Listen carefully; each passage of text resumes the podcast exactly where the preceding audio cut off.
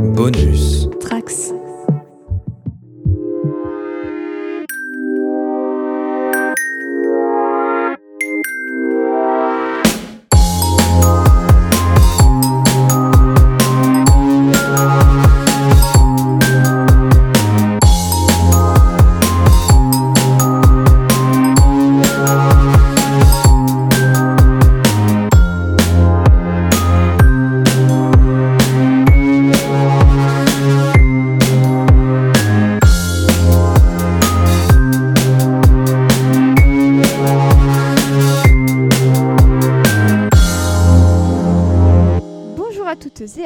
Bienvenue dans le Lemon Adaptation Club, le podcast consacré aux adaptations en tout genre. On espère que vous allez bien en ce mois de décembre 2020, un chouïa particulier. Nous, pour vous tenir compagnie avant l'arrivée de Noël, on vous a concocté un épisode qui revient sur les multiples adaptations de Rebecca, le fameux roman de Daphné du Maurier, dont vous aurez peut-être entendu parler puisqu'une adaptation toute récente est sortie sur Netflix il y a maintenant quelques semaines. Et pour parler avec moi de ce fabuleux roman et de ses adaptations plus ou moins fabuleuses, je suis en compagnie de l'équipe d'Adapte-moi si tu peux, avec tout d'abord Victoire. Comment vas-tu? Bonjour. Ça va et toi, Océane? Eh bien écoute, ça va très bien, euh, très contente de parler de ce roman avec toi.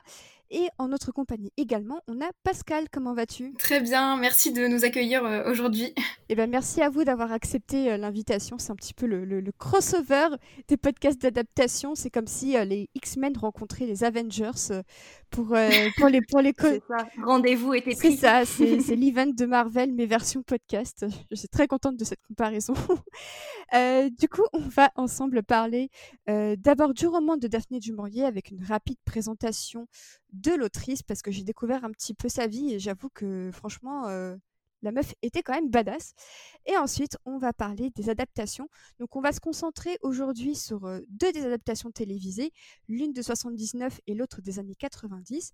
Et enfin, on reviendra sur les deux films. Donc, le premier, évidemment, celui d'Alfred Hitchcock, qui est peut-être l'adaptation la plus connue. Et ensuite, on reviendra sur le film de Ben Whitley, qui est sorti il y a quelques semaines sur Netflix, avec notamment Lily James et, et Armie Hammer au casting. On va donc commencer avec Daphné du Maurier, une autrice britannique née en mai 1907 à Londres. C'est l'une des plus grandes autrices de son époque. Vous aurez peut-être vu certains euh, de ses travaux adaptés au cinéma, puisque il est vrai que beaucoup de réalisateurs ont pioché dans son œuvre. Notamment ces dernières années, on a eu le droit à une adaptation de Ma cousine Rachel, on a eu le droit à The Little Strangers par Lenny Abrahamson, Euh, et c'est vrai que sa vie est quand même assez fascinante. Euh, alors déjà, Petit point euh, bisexuel, hein, je suis désolée de le placer là, mais c'était une autrice bisexuelle, donc qui a connu de multiples aventures avec des femmes et avec des hommes, ce qui a forcément nourri euh, son œuvre. Euh, et elle a commencé à écrire avec le roman La chaîne d'amour, qui a été publié en 1931. Donc elle a commencé très très vite à écrire, elle avait à peine 24 ans. Est-ce que vous, les filles, vous aviez lu un petit peu de Daphné du Maurier avant de lire Rebecca, ou est-ce que c'est ce roman-là qui pour vous a été le premier euh, facteur de votre découverte de son œuvre Alors pour moi, ça a vraiment été euh, le premier et j'ai un peu honte de le dire, mais jusqu'ici, c'est le seul que j'ai lu. Alors euh, pourtant, je l'ai lu au lycée, donc ça fait un, c- ça fait un certain temps parce que j'ai quitté le- les bancs du- de l'école depuis un moment, mais euh, je n'ai pas lu encore d'autres œuvres de cette autrice. Oui, et moi c'est pareil, c'est le seul roman d'elle que j'ai lu pour le, pour le moment, mais c'est vrai que ça me tente assez de- d'en lire d'autres. Est-ce que par exemple vous, a- vous aviez lu, euh, est-ce que vous aviez vu, pardon, du coup, euh, Les oiseaux d'Alfred Hitch- Hitchcock ou alors euh, bah, les adaptations les plus récentes, puisque c'est vrai que c'est assez récemment aussi qu'il y a eu un, un regain de popularité de l'adaptation de ces œuvres. Est-ce que vous euh, saviez que par exemple Les oiseaux c'était adapté de Daphné du Maurier ou est-ce que comme moi vous venez de le découvrir en fait? Ouais. Moi, moi j'avais, euh, je savais que c'était une, une adaptée de- d'un de ses romans, Les Oiseaux. Euh, C'est même une nouvelle, je crois. Oui. Ouais, c'est une nouvelle. Et hum, parce que j'avais vu aussi euh, le film euh, il y a, il y a un petit bout de temps. Et pareil pour euh, ma cousine Rachel, que j'ai vu au moment de sa sortie.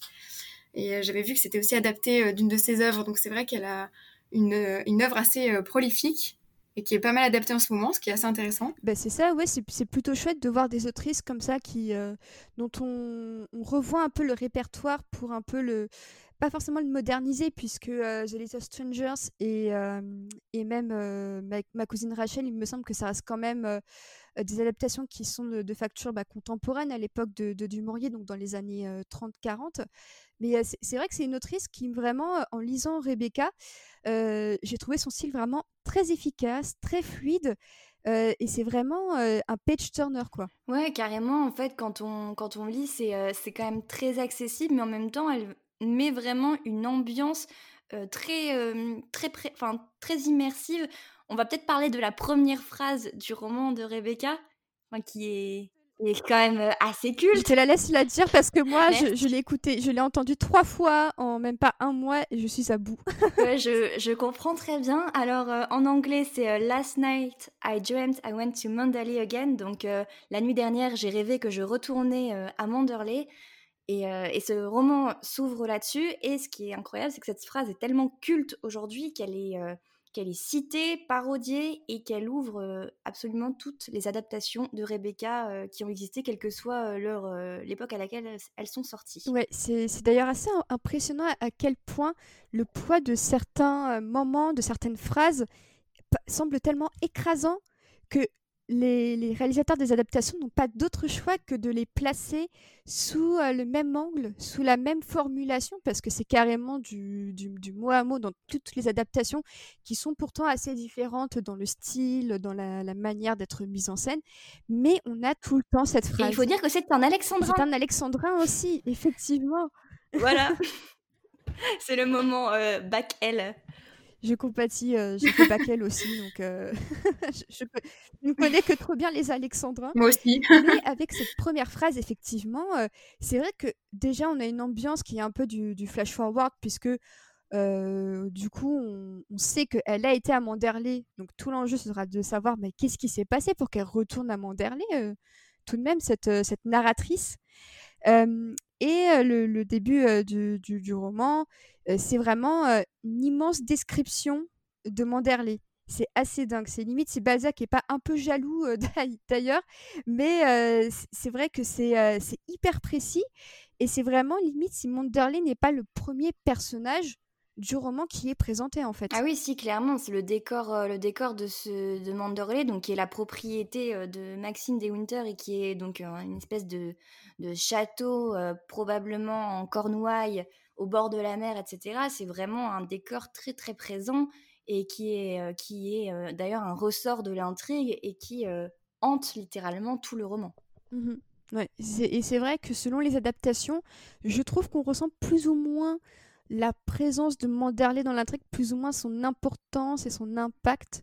Et ça m'a vraiment frappé, on va en parler durant les différentes adaptations, c'est que personne n'a la même vision de Manderley, si ce n'est que c'est une immense maison, que quand on s'en approche, bah, il y a une petite musique un peu mystérieuse dans toutes les adaptations parce que où est-ce qu'on rentre ah, C'est Manderley, ça, ça, ça, fait un peu peur. Mais euh, chacun a une interprétation de Manderley qui reste quand même écrasante dans l'intrigue. Et c'est vraiment ce qu'on pense être au début, en tout cas, une maison hantée. Parce que la description qui en est faite, c'est comme si c'était au final une sorte de maison qui avait une vie et qui, qui respire et qui vit. Et ça, je trouve ça vraiment fascinant. Oui, elle a un côté très monstrueux parce qu'elle est entourée de d'arbres en fait il y a vraiment une très très très longue route pour arriver à la propriété elle est vraiment entourée de, de, ces arbres qui se resserrent au fur et à mesure puis qui d'un coup laissent apparaître comme par magie la, maison, il y a les buissons qui sont comparés à des monstres quand la narratrice arrive à Manderley, il y a cette profusion de fleurs rouges qui est presque inquiétante. Elle est vraiment isolée, elle est, elle est loin de tout, c'est... on veut vraiment euh, placer le décor dans un, quelque chose de très inquiétant. Dès, le départ, c'est, c'est assez important. Cette atmosphère gothique, hein, parce qu'on voit qu'elle emprunte vraiment euh, les ressorts du, du, roman gothique, en fait, dans ce, dans ce livre. Carrément château hanté, orage déchaîné, euh, euh, les tempêtes en mer, euh, et même dans les personnages, ensuite, il y a vraiment les, aussi les, personnages types du roman gothique. Et je trouve que le, manoir, justement, est comme s'il comme était prisonnier d'un temps ancien et qu'il il n'était pas, il n'était pas contemporain. C'est-à-dire que on sent que c'est une vieille âme qui a vécu plein de choses et qui, qui justement, comme le disait Pascal, qui est perdu au milieu de nulle part, comme si c'était une sorte de coin qui euh, était déconnecté euh, de, l'époque et surtout de la première partie qui se déroule à, Monte Carlo. Et je trouve que le contraste est super intéressant entre la première partie qui se déroule à Monte Carlo, donc qui est un endroit très, très bourgeois où on croise plein de monde, toute l'élite un petit peu moderne, et à côté, transition hyper abrupte sur bah, on va à Manderley et cette fois il n'y a plus rien de moderne, mais au contraire tous les personnages, à commencer par Mrs. Danvers, sont figés dans une époque. Et je trouve que le contraste est, super glaçant parce que tu, tu perds presque la notion du temps, tu sais pas pourquoi cette personne te parle comme ça, on a l'impression que même tout ce qui est objet et tout ça sont des reliques du passé qui viennent justement se fracasser sur le présent que vit la narratrice. Oui, en plus, euh, euh, quand elle rencontre Madame Danvers pour la première fois, elle la décrit littéralement comme ayant euh, une tête de mort blanche et des yeux cernés. Et, elle se sent très jugée, scrutée par, la narratrice, se sent très ouais, observée par, par cette Mrs. Danvers et qui, est, qui est un peu le, démon, la gardienne fantomatique de, des lieux. Ah bah et, c'est vrai que l'héroïne symbolise cette modernité qui arrive dans cet endroit glacé qui est, oui, comme tu disais, Océane, qui est hors du temps et qui, qui représente une époque un peu révolue et qui était incarnée par le personnage de, de, Rebecca, qui quand même qui était un peu l'incarnation de, de Manderley. Exactement. Euh, et alors, je voulais savoir plus, euh, de manière un peu plus éloignée, ce que vous pensiez du roman euh, en tant que tel. Est-ce que vous, vous trouvez qu'il est parfait de bout en bout ou est-ce que, comme moi, par exemple, vous êtes un petit peu allergique à la partie procès, dont j'avoue qu'elle me convainc pas forcément? Alors, si je, si je peux, dois commencer, moi j'aime vraiment énormément tout le roman je trouve qu'il est quand même assez bien équilibré, c'est-à-dire que comme tu disais Océane, on a ce début qui se passe à Monte Carlo, mais qui est assez rapide. J'ai regardé, ça fait 60 pages sur 500. Ce détail sera important par la suite, car si, si vous faites le calcul, ça fait environ 15% du roman qui se passe à Monte Carlo. Ce ratio n'a pas été respecté dans toutes les adaptations et c'est un problème. Mais, voilà, donc entre cette partie à Monte Carlo puis cette partie à Manderley, où d'un coup, l'héroïne qui, d'un coup est isolée, finalement, elle se retrouve très souvent seule, puis la partie du procès qui peut paraître poussive, mais quand même, je trouve, ne dure pas si longtemps. Donc le procès de, de son mari, de Max de Winter, qui est accusé d'avoir tué sa femme, c'est c'est vrai qu'il y a des moments un peu peut-être long, notamment quand ils enquêtent, qu'ils vont à Londres, etc. Mais j'ai trouvé que globalement, ça restait assez équilibré dans le, dans, le roman et que finalement tout revenait à, à Manderley. Mmh Pascal? Oui, moi je suis assez d'accord avec, avec toi, Victoire. après, je trouve que enfin, j'ai beaucoup aimé ce roman. Et je trouvais que c'était quand même assez particulier. Enfin, l'atmosphère est assez malsaine, voire perverse en fait. Parce que si on regarde quand même la relation de base entre l'héroïne et Max de, Winter, ils ont quand même genre 20 ans d'écart. Ouais. Oui. Euh, et, même, lui, il la considère à moitié comme une enfant. Enfin, c'est très bizarre. Il y a plein de, de passages où il lui dit euh, Ah oui, euh, j'aimerais. elle, elle dit J'aimerais qu'il ne me traite pas autant comme une enfant ou des choses comme ça. Oui. Ça, c'est assez marqué dans le roman. Elle dit même un moment J'ai l'impression qu'il me traite comme Jasper, le chien qu'il caresse, qu'il amuse, mais, euh, mais voilà quoi. Oui, là c'est encore pire, effectivement. mais du coup, ça fait cette relation euh, assez malsaine. Bon, après, qui je trouve du coup euh, bien pour l'intrigue en, elle-même, mais c'est assez perturbant. Ouais, ouais, c'est une bah, en fait, c'est l'histoire d'une relation déséquilibrée entre un homme et une femme. Déjà, lui, Maxime, Maxime il a un nom et la narratrice n'en a pas. On, sait qu'elle a un nom charmant et original, comme ils le disent au début. C'est un symbole. Voilà, mais, mais qu'on ne connaît pas. Euh, le livre d'ailleurs porte le nom de la première femme, donc même le livre, alors que c'est elle la narratrice et que c'est elle l'héroïne, il ne porte pas son nom à elle, mais il porte le nom de la première femme, Rebecca. Euh, Maxime, lui, il est riche, il possède des terres, elle, elle non, elle possède rien. Euh, lui, il en est à son second mariage, elle, elle en est au premier, il y a cette différence d'âge. Donc ouais, c'est une relation très déséquilibrée. Ouais, c'est très malsain et, je trouve que c'est un peu limite une histoire un peu en mode euh, c'est un conte euh, moral sur euh, pourquoi ne pas date des gens qui ont deux fois votre âge. Et en fait, je trouve que c'est très intéressant. on à une époque où enfin on commence un peu à questionner le, fait que parfois la différence d'âge dans un couple ça peut créer des déséquilibres et que c'est pas forcément quelque chose d'hyper sain. Et je trouve qu'en fait, Daphné du Maurier décrivait déjà très bien ça en 1938. Et je trouve ça assez dingue qu'encore aujourd'hui, bah, on n'en parle pas assez en fait. Alors que c'est une des premières choses qui m'a marqué même quand j'ai vu le téléfilm des années 90, c'était mais qu'est-ce que un, monsieur comme lui qui a l'air très âgé fait avec une, une, fille qui a, on va dire quoi, 5-6 ans de plus que moi? Enfin, c'est très malsain euh, et, c'est vrai que je trouve que c'est peut-être une des dimensions les plus malsaines du roman, c'est que on, sent que même si Maxime aime la narratrice, on sent que c'est une sorte de piège aussi. En fait, moi j'ai vraiment beaucoup de mal avec Maxime et en fait à chaque fois que que, je le vois ou que je le lis, j'ai juste envie de le taper, de lui dire mais laisse cette jeune fille tranquille. Elle n'a pas à se mêler de tes affaires. Genre, si, si tu as fait ce que tu as fait avec ta première femme, bah, c'est ton problème. Mais genre, euh, laisse-la tranquille. Et puis, je trouve aussi que c'est une sorte de révélateur de, ce fantasme masculin euh, qu'on voit beaucoup dans la culture, qui est d'apprécier les jeunes filles plus jeunes parce que elles leur rappellent leur vigueur de quand, ils quand elles avaient leur âge. Et, et je trouve que c'est vraiment très malsain parce que à aucun moment le roman ne cherche à, prendre parti pour Maxime. Et ça, ça aurait pu être un piège. Et euh, je trouve qu'il est plutôt bien, euh, plutôt bien évité. Et pourtant, alors j'ai une amie avec qui j'en ai un peu parlé, donc euh, Pauline que, je salue parce que je pense qu'elle va écouter ce podcast, mais euh, qui disait que apparemment Maxime de Winter était très apprécié. Alors moi, je sais pas pour vous les filles, mais je, ne connais personne qui apprécie Maxime de Winter. Bah, il est très euh, sombre, très orageux, il est pas pas très sympathique. Hein, je veux dire, dès qu'il est à Manderley et que c'est bon, sa femme est là, la bague au doigt, il la il la plante tout le temps pour aller par Mons et par Vaux ouais, c'est pas quelqu'un de très agréable. Et surtout, le truc, c'est que la, narratrice est aussi décrite comme quelqu'un d'assez finalement fade, quand même, il faut, il faut le dire, qui a pas beaucoup de personnalité. Et du coup, on se dit, mais qu'est-ce qu'il lui trouve aussi? Qu'est-ce qu'il lui veut? Et du coup, c'est ça aussi qui me met mal à l'aise.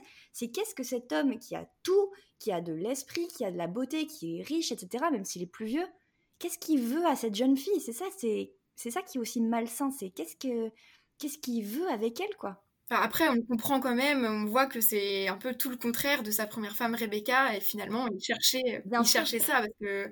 Mais le roman joue sur ce, sur ce malaise. Et d'ailleurs, petit point anecdote aussi, euh, euh, Daphné du Maurier s'est euh, inspirée de sa propre histoire par, pour, pour Rebecca, puisqu'en fait, elle était aussi la seconde femme de son mari, Frédéric Browning. Et du coup, elle s'est un peu inspirée de ça, de cette jalousie par la première, pour la première femme, pour, pour écrire Rebecca je suis en train d'imaginer son mari en train de lire ce roman et de la regarder en mode mais qu'est-ce que j'ai fait pour mériter ça? Ça devait être, trop, trop bizarre. et donc effectivement, l'un des aspects les plus intéressants du bouquin aussi. Alors on va, on va passer en partie full spoiler, donc soyez prévenus, euh, vous qui entrez ici euh, dans ce podcast. La fin qui est quand même très abrupte, qui est quand même assez dingue, et qui termine tout simplement sur Manderley en feu. Point. Et c'est fini. Et quand on lit le roman pour la première fois et qu'on découvre l'œuvre pour la première fois, on se dit, c'est quand même brusque comme fin. Et pourtant, c'est quand même un peu pour ça que l'histoire fonctionne autant, c'est sa fin, je trouve. C'est très symbolique cette fin. Moi, je la trouve euh, extraordinaire parce que c'est, on, voit ce château, cette immense demeure euh, ravagée par les flammes, et c'est, c'est la fin d'une époque, c'est la fin de, de plein de choses. Enfin, je trouve que c'est vraiment une, une belle fin. C'est je sais pas ce que vous en pensez, mais. Ah, j'adore. C'est ça, et puis il, fallait que ça arrive, il fallait, que, il fallait enfin passer à autre chose, et en fait, il n'allait jamais connaître le répit dans cette maison. Et ouais, ce côté qu'à la fin, ils, ils rentrent en voiture et ils sentent les cendres sur leur visage, et en fait, c'est le manoir qui brûle. C'est ouais, c'est très puissant comme fin, et en même temps. Euh, en même temps, est-ce que. Et on ne sait pas finalement si ça leur apporte aussi une une closure, enfin, si ça leur apporte aussi le, repos, parce que dans, au début du roman, quand on a ces flash-forward après, quand ils sont ailleurs, Maxime et la narratrice, euh, euh, loin, loin de tout ça, ils n'ont pas l'air si en paix que ça non plus. Donc, euh, ouais, ça, je sais pas, ça, ça, contient plein de choses cette fin. T'as l'impression que Manderley est plus un objet de traumatisme pour la narratrice plutôt que de, de vraie affection. Enfin, c'était Manderley n'était pas sa maison, c'était la maison de Maxime avant tout. Et effectivement, on peut voir ça comme soit un happy end parce que la maison qui leur apporte tous ces malheurs et tout, toute, cette jalousie, tout, toute cette toxicité, elle est partie. Et en même temps, bah, ça reste quand même leur maison avec tout ce qu'il y a d'histoire dedans. Et puis, et puis juste pour Maxime, bah, c'est sa maison. Enfin, on, on, sent qu'il est quand même un petit peu attaché à cette maison. Donc comment est-ce qu'on on se situe vis-à-vis de cet incendie? C'est vrai que la lecture et les interprétations sont très ouvertes. Je pense aussi que c'est pour ça que c'est intéressant d'en parler. C'est que je pense que personne n'a la même interprétation de tout ça.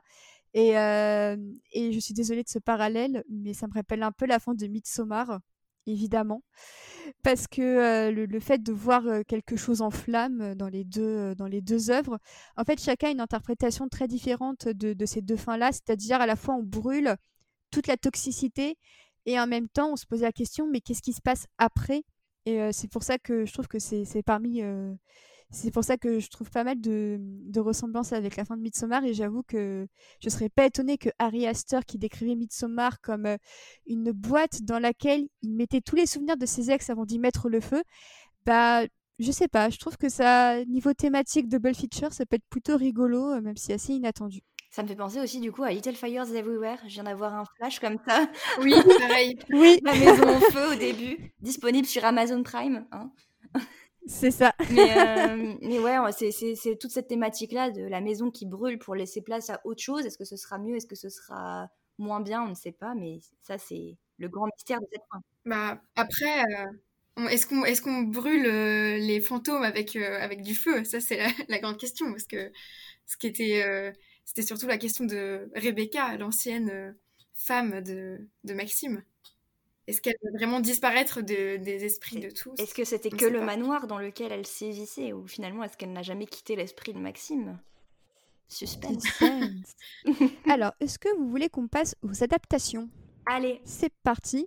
Alors tout d'abord, euh, Victoire, tu voulais placer un petit mot sur l'adaptation de la BBC en 1979. Alors c'est une mini-série de 4 épisodes de 55 minutes. Alors la première partie est trouvable sur Dailymotion, sans sous-titres, dans une qualité euh, toute relative, mais c'est quand même très approximative, on peut dire même. Voilà, c'est. mais ça reste quand même intéressant d'avoir un petit témoignage euh, de, de l'époque. Alors c'est un téléfilm réalisé par euh, Simon Langton et avec dans les rôles principaux Jeremy Brett en Maxime de Winter, Joanna David en Mrs. de Winter euh, et Anna Macy en Mrs. Danvers. Et euh, du coup, voilà, Victoire, je sais que cette mini-série a une place particulière dans ton cœur. Oui, tout à fait. Bah, c'est l'adaptation de, de, Rebecca de référence de ma mère. Donc voilà, si certains écoutent le podcast, ils savent que je suis très à cheval sur les recos de ma mère. Bref, et euh, il faut savoir aussi que Simon Langton, donc le réalisateur, c'est celui aussi qui a réalisé la mini-série BBC Orgueil et préjugés de 1995. Oui, voilà. Oui, pour les ah. euh, voilà, donc euh, c'est un, un, casting plutôt, plutôt stylé pour l'époque. Qui, comme d'habitude, la BBC reprend vraiment les, les, grands acteurs. Donc on a Jeremy Brett qui avait joué à l'époque dans Guerre épée et qui sera ensuite connu pour le rôle de Sherlock Holmes dans une série qui dure, qui dure 10 ans. Et, c'est une série qui est aussi, comme les adaptations BBC en général, très fidèle littéralement au texte. Donc vraiment, il n'y a pas forcément de, de, fantaisie, que ce soit en termes de chronologie, que ce soit en termes de dialogue. elle, s'attache énormément au, texte, cette adaptation-là. mais il y a de scènes très très intéressantes, notamment l'arrivée à Manderley, qui est très très oppressante dans la façon dont c'est réalisé. En fait, c'est la fin de l'épisode 1. Donc le premier épisode se passe entièrement à Monte Carlo. C'est assez lent, mais ça passe. Alors, bon, c'est pas. Enfin, moi j'aurais bien aimé que la partie Monte Carlo soit plus rapide, mais c'est pas mal en termes de montée en puissance parce que du coup, ça se termine sur une longue scène de 5 minutes dans la voiture entre Jérémy Brett et Johanna David qui sont dans la voiture et qui euh, arrive sur la longue route de Manderley et du coup on a des, allers-retours entre euh, la caméra qui filme les arbres puis le visage de la narratrice sur lequel il y a les ombres qui passent avec une musique très angoissante et on, a l'impression un peu qu'elle arrive à Manderley et que c'est un piège qui se referme sur elle. Donc ça j'ai trouvé qu'il y avait quand même ça, des petites fulgurances dans cette adaptation qui étaient pas mal. Euh, Jeremy Brett joue un, Maxime de Winter très antipathique vraiment assez désagréable, assez, assez brute, assez, assez mal poli presque. Mais, mais ça fonctionne plutôt bien, c'est, ça va avec le personnage. tandis que Johanna David, elle, elle joue vraiment sur le côté petite souris de cette deuxième Madame de Winter qui est vraiment très, qui parle d'une voix très douce, très, qui fait très effacée, qui est pas, voilà, je dis ça, je dis ça sans méchanceté aucune, mais qui est pas très jolie, elle est pas très mise en valeur dans l'adaptation, elle est pas, elle est pas maquillée, elle est pas, voilà, elle a vraiment ce petit carré un peu, pas, forcément qui lui sied pas très bien, mais elle joue vraiment sur ce côté, voilà, qui très très effacé, très presque dans la soumission par rapport à ce Jérémy Brett qui parle d'une voix ferme et assurée. Et du coup, leur relation et leur représentation, je trouve, fonctionne très bien. En plus, l'actrice, du coup, avait 14 ans de moins que Jérémy Brett. Du coup, la, différence d'âge est plutôt bien respectée. ça, ça fonctionne plutôt bien.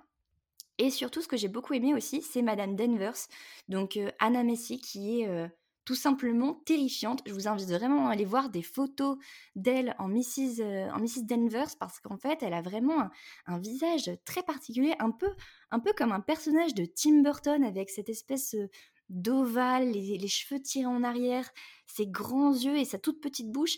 Elle, elle, instaure quelque chose de vraiment très très malsain, très malaisant. Et du coup, il y a des, très bonnes scènes euh, avec elle où elle regarde la nouvelle, euh, la nouvelle Mrs. de Winter qui fonctionne vraiment très bien. Et, euh, et voilà, et donc c'est une adaptation euh, très, très littérale, très proche du texte, mais avec, avec des, très bonnes scènes, des moments bien dramatiques, avec des jeux sur la musique qui se coupent. voilà. Et il y a des scènes, y a des scènes plutôt, plutôt intéressantes. Bon, je vais spoiler un peu, mais du coup, il y a une scène où la nouvelle Mrs. de Winter visite la chambre, l'ancienne chambre de Rebecca. Et, Mrs. Denver essaie de la pousser au suicide. Et cette scène est vachement bien. elle est filmée de l'extérieur dans la, mini-série. Et en fait, on voit du coup Joanna David avec Anna Massey juste derrière elle, qui parle, qui parle, qui parle d'une voix lente pour la pousser à sauter, qui lui dit de toute façon, personne ne vous a jamais aimé, sauter, voilà. Et en fait, il y a la brume qui s'épaissit au fur et à mesure jusqu'à ce que ce qu'elle prenne toute la place sur l'écran et qu'on ne voit plus rien en fait et qu'on entende juste cette voix d'Anna Massey qui dit Jump, he never loved you.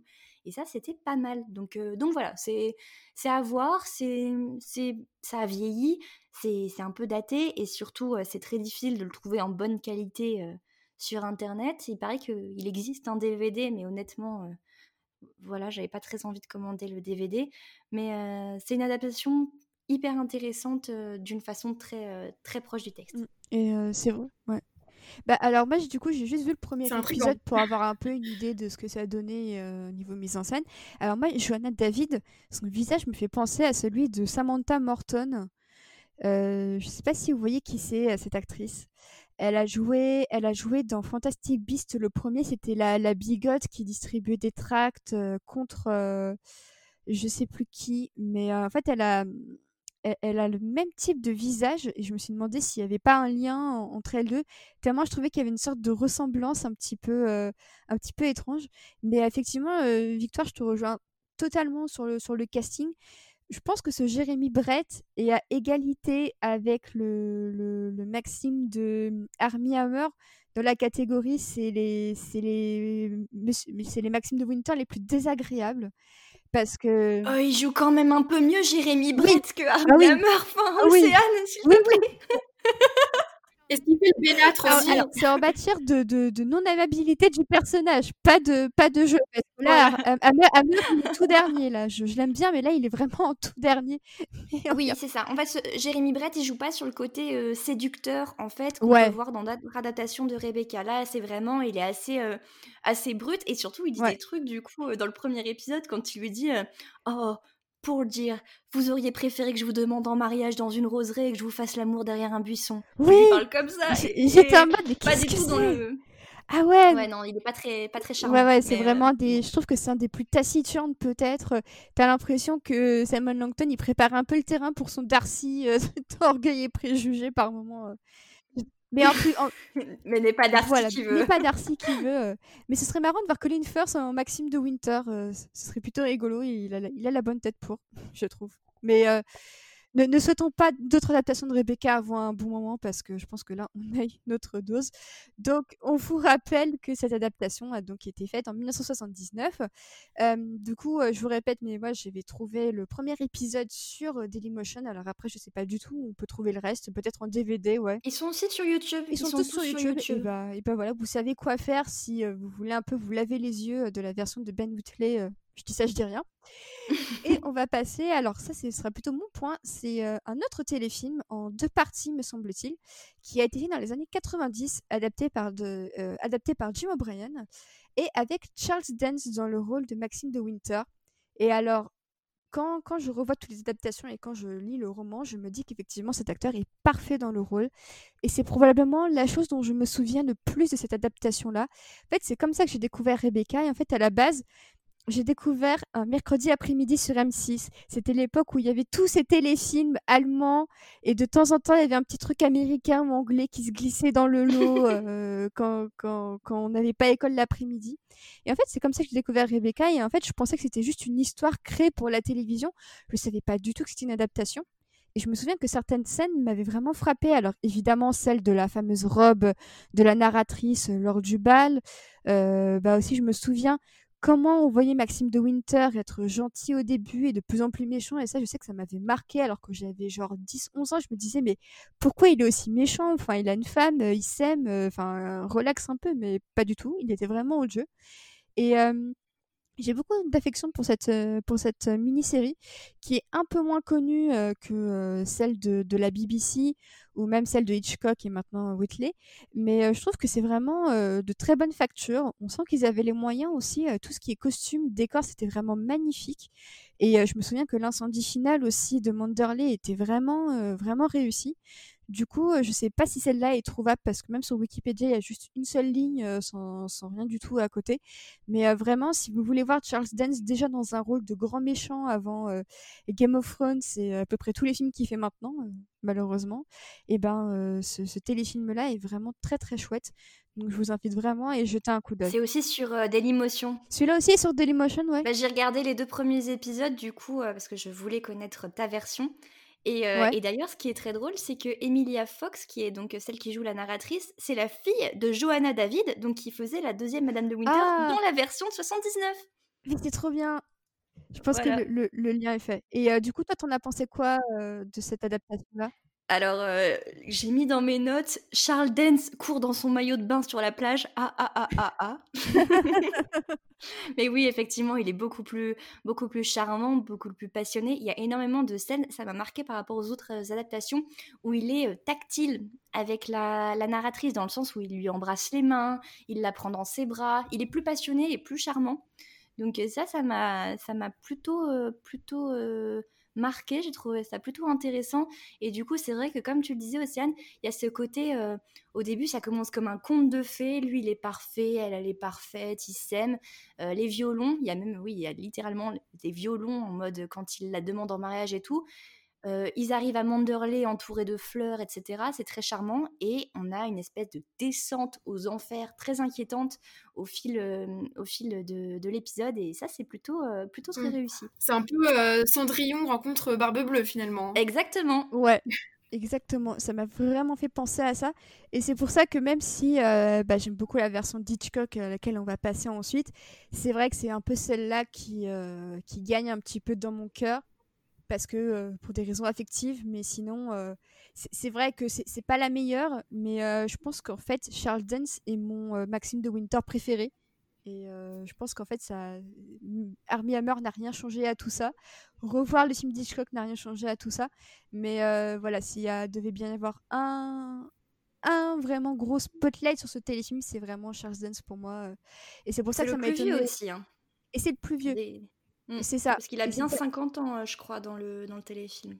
C'est possible. Mais c'est pour ça, en plus, que le fait qu'ils aient à ce point accentué la différence d'âge, en fait, même quand. Je me souviens vraiment que j'étais. Enfin, je, vraiment, je pense que je devais avoir vraiment genre 10-11 ans.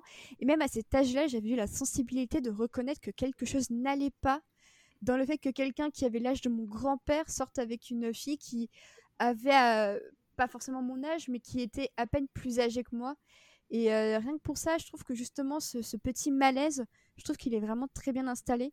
Donc si vous pouvez la voilà, si vous pouvez la voir et compléter vraiment toute votre connaissance de, de, Rebecca, ça reste une bonne recommandation et vraiment c'est plutôt d'honnête facture. et alors enfin, à la télévision, on a également eu une adaptation italienne, Rebecca la prima moglie, réalisée par Riccardo prima moglie. Voilà, alors franchement, plus, je suis à moitié italienne, mais j'ai un très mauvais accent. Mais voilà, désolée à mes, à mes grands-parents. Donc c'est une, c'est une adaptation signée par Riccardo Milani, sortie en 2007, avec l'acteur Alessio Boni dans le rôle de Max de Winter. Et c'est vrai que quand on voit la tête d'Alessio Boni, pourquoi pas euh, J'ai déjà vu dans ces fameux téléfilms du mercredi après-midi euh, sur M6. Et c'est vrai que euh, pourquoi pas, j'ai envie de dire, c'est peut-être comme ça que les Italiens se représentent Maxime de, Winter. Parce que c'est vrai que jusqu'à présent, c'est surtout des adaptations soit anglaises, surtout très anglaises.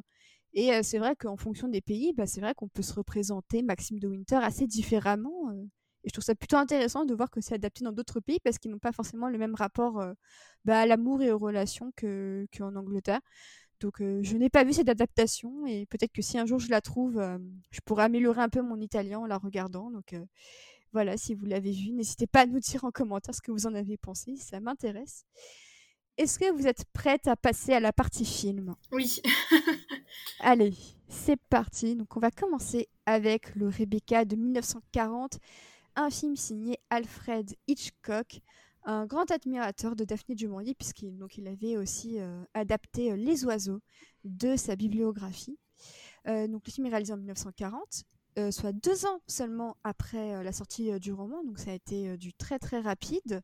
Bah, il, avait déjà, il avait déjà adapté aussi un de ses autres romans ou nouvelles, je, ne suis pas sûre, qui s'appelle La Taverne de la Jamaïque. Exactement. Et donc ça, c'était avant. Et ah. ensuite, euh, donc euh, il était déjà, comme tu dis, très attaché à, à, son œuvre. Et en fait, il avait eu accès apparemment aux épreuves du livre avant même que celui-ci euh, ne sorte. Donc il était déjà au taquet pour adapter en fait son, son prochain roman. Ah, il avait des passes droits. Oui, c'est ça. Mais alors apparemment, elle, elle était pas très, pas très chaude en fait parce qu'elle avait pas trop aimé l'adaptation de La Taverne de la Jamaïque. Donc c'est assez rigolo de voir que elle était pas forcément enchantée à l'idée qu'il qu'il adapte ce nouveau roman. Mm. Et pourtant, le résultat a été un succès euh, assez triomphal. Oscar du meilleur film. Donc, euh, mine de rien, c'est quand même euh, plutôt cool comme, comme récompense. Ah oui, c'est la consécration, clairement. Consécration, très clairement. Et le film est produit par David Selznick, donc un des producteurs phares d'Hitchcock. Même si ce film aurait été un peu l'occasion de quelques bisbilles entre les deux hommes, puisque Selznick euh, voulait avoir le contrôle de ce film-là, mais en même temps, il, il aussi d'autres projets euh, à l'époque. Donc, euh, ce film-là est un petit peu coincé entre deux visions, et c'est ça aussi qui, qui, le rend plutôt intéressant. Euh, pour vous parler un petit peu de David Selznick, parce que, euh, parce que Carlotta a consacré un, très beau coffret DVD justement aux années de collaboration entre Hitchcock et euh, Selznick. c'est en fait un producteur de, de cinéma, donc, et c'est vrai qu'il a produit pas mal de films d'Hitchcock, mais en gros, en fait, la, en fait pendant qu'il chapeautait Rebecca, il était aussi sur le tournage de Autant n'importe le vent. Ah Donc c'est vraiment, deux, vraiment deux salles, deux ambiances. voilà, c'est vraiment deux salles, deux ambiances. Et, euh, et, du coup, ça a provoqué quelques bisbilles, même si ensuite ils ont continué à collaborer ensemble, notamment aussi sur La maison du docteur Edwards en 1945.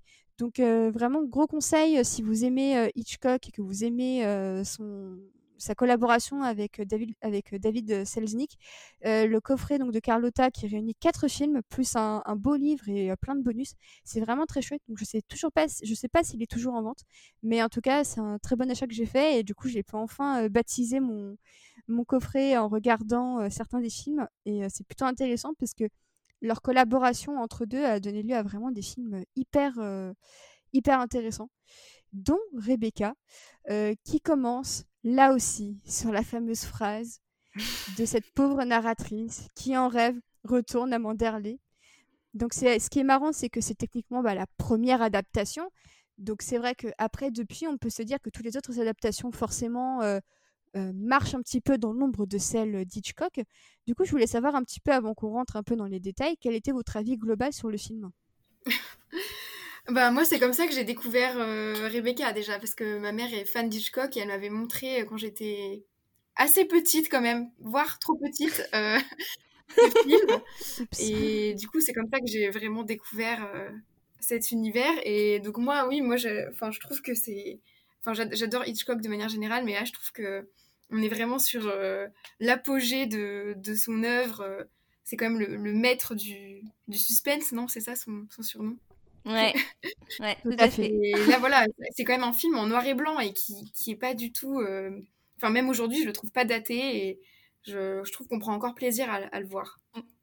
Et vous? Bah, Moi, je suis carrément d'accord. Je l'ai, euh, pour, pour, le coup, je ne l'ai pas découvert en étant petite puisque je l'ai découvert euh, euh, il y a moins d'un mois. Mais, mais j'ai beaucoup, beaucoup aimé. J'avais vu, j'avais pas vu de Hitchcock aussi vieux, j'avoue. J'ai surtout vu ces, films des années 60 avec Psychose, etc. j'ai beaucoup aimé effectivement le côté noir et blanc parce que pour le coup, outre le fait euh, euh, que c'est plutôt joli, un film en noir et blanc, là, ça sert vraiment parfaitement le, propos et l'ambiance de Rebecca. Donc il y a vraiment une utilisation des contrastes qui m'a beaucoup plu. on aura sûrement l'occasion d'en reparler, notamment entre Mrs. Danvers et la narratrice. Et, Incroyable. Et les acteurs sont, sont très bons. C'est pas bien sûr une adaptation 100% fidèle, mais les ajustements qui ont été faits sont vraiment super intéressants et intelligents et respectent bien le, propos de l'histoire. Ouais, bah, je suis assez d'accord. C'est vraiment. je pense que c'est la meilleure adaptation parce que c'est celle qui a su, à mon sens, le mieux capter l'essence gothique du roman. C'est celle aussi qui fait, à mon sens, le plus peur parce que je trouve que la, Mrs. Denver, c'est peut-être la plus flippante, même si celle de l'adaptation de la BBC est pas mal aussi. Mais je trouve vraiment que, que Joanne Fontaine dans le rôle, eh, c'est une des plus grandes méchantes ah du cinéma. quoi. Et tu as ce plan hyper iconique. Tu as ce plan hyper iconique où tu as la narratrice qui, qui est toute toute ahurie, confuse après l'histoire du bal et t'as Mrs. Danvers derrière elle, t'as l'impression que le plan sort d'un film d'horreur, quoi. T'as l'impression que c'est un fantôme. Et je trouve qu'aucune adaptation autre que celle-ci n'a réussi à retranscrire vraiment ce sentiment de maison hantée, de fantôme. Et, et vraiment, je trouve que c'est c'est peut-être l'adaptation qui a les meilleurs acteurs. Mais ouais, franchement, j'aime vraiment beaucoup le film, malgré effectivement, comme tu as dit, les quelques libertés que ça prend. Mais en soi, je trouve que ça dérange pas parce que tu, tu sens que c'est davantage un travail de réappropriation par Hitchcock plutôt que juste un, un copier-coller. En fait, c'est ça aussi que je reproche un peu à la BBC. Même si pour Orgueil et Préjugés, j'ai bien aimé aussi qu'ils prennent quelques libertés comme Colin Firth qui sort de la fontaine, tu vois, je vais pas m'en prendre. Mais en soi, je trouve que c'est ça aussi le problème de la BBC, c'est que en prenant trop la chose littéralement, en fait, je trouve que ça laisse peu de place à la personnalité des réalisateurs. Ouais, c'est clairement ça. C'est pour ça que je disais tout à l'heure que des fois il y a des fulgurances en termes de réalisation sur de très bonnes idées, mais c'est vrai que sinon c'est assez euh, linéaire dans la dans, dans, la réalisation, ce qui, ce qui n'est pas du tout le cas du coup dans Mais il faut savoir qu'à la base, il avait écrit un Hitchcock un scénario beaucoup plus euh, librement adapté de Rebecca. Et c'est Selznick, justement, qui l'a, recadré en lui disant Attends, là, par contre, tu t'éloignes vraiment beaucoup trop. quoi. Il était, il déçu euh, rétrospectivement, Hitchcock, de, son film, parce qu'il n'a pas pu faire effectivement tout, ce qu'il voulait. Je crois qu'il voulait euh, mettre plus d'ambiguïté dans le personnage, justement, de Mrs. Danvers. Il voulait en faire un personnage encore plus pervers et un peu mettre l'accent sur le fait qu'elle euh, qu'elle était probablement en fait amoureuse de Rebecca. bah oui, une relation saphique, c'est clair. mais voilà, il voulait un peu mettre l'accent là-dessus. Et donc bon, ça aurait été intéressant aussi, mais... Mais c'était interdit à l'époque à Hollywood, en fait. C'était en 1940, il y avait un, un, conseil de censure, un truc comme ça, qui vérifiait chaque film. C'est le code Hayes. Ouais, c'est le code Hayes qui en fait interdisait à l'écran euh, toute représentation, je crois, d'un baiser, d'étreinte amoureuse, de relations LGBT, de minorités. Enfin, en gros, c'était vraiment un code assez, euh, assez hardcore. Et c'est d'ailleurs pour ça que même dans, je crois que c'est dans Notorious d'Hitchcock, qu'on voit une sorte d'immense étreinte euh, entre les deux acteurs principaux en mode on devine qu'ils s'embrassent mais leurs épaules cachent tout. En fait, c'était vraiment une époque où tous les réalisateurs devaient vraiment tricher pour montrer des étreintes sans montrer de, de bouche qui, qui s'embrassent quoi. Donc c'est vraiment Rebecca était pile dans la dans la cible de bah, de plein de choses qui n'ont pas pu être montrées.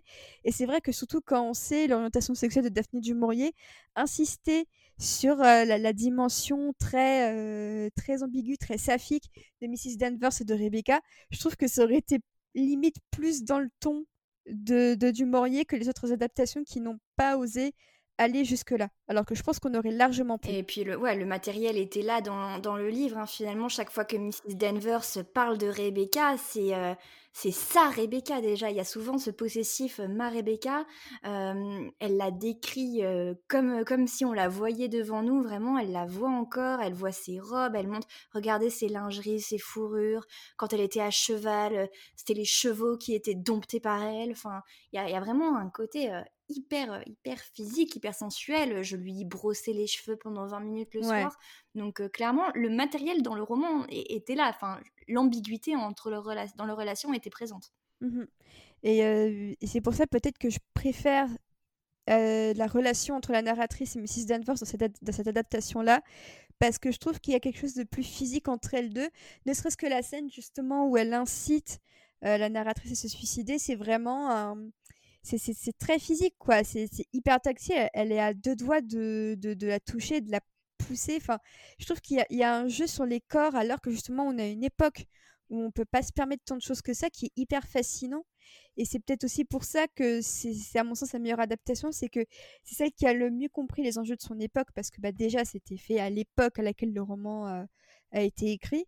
Mais ensuite, il y avait cette sorte de, de, physicalité que Hitchcock a très très bien compris et qui peut rappeler, euh, qui me rappelle un peu par moments ce qu'il fait sur La mort aux trousses avec cette fameuse scène euh, d'amour dans le train. Mmh et on sent que, euh, et comme le dit Hitchcock, je filme les scènes d'amour de la même manière que je filme les scènes de meurtre.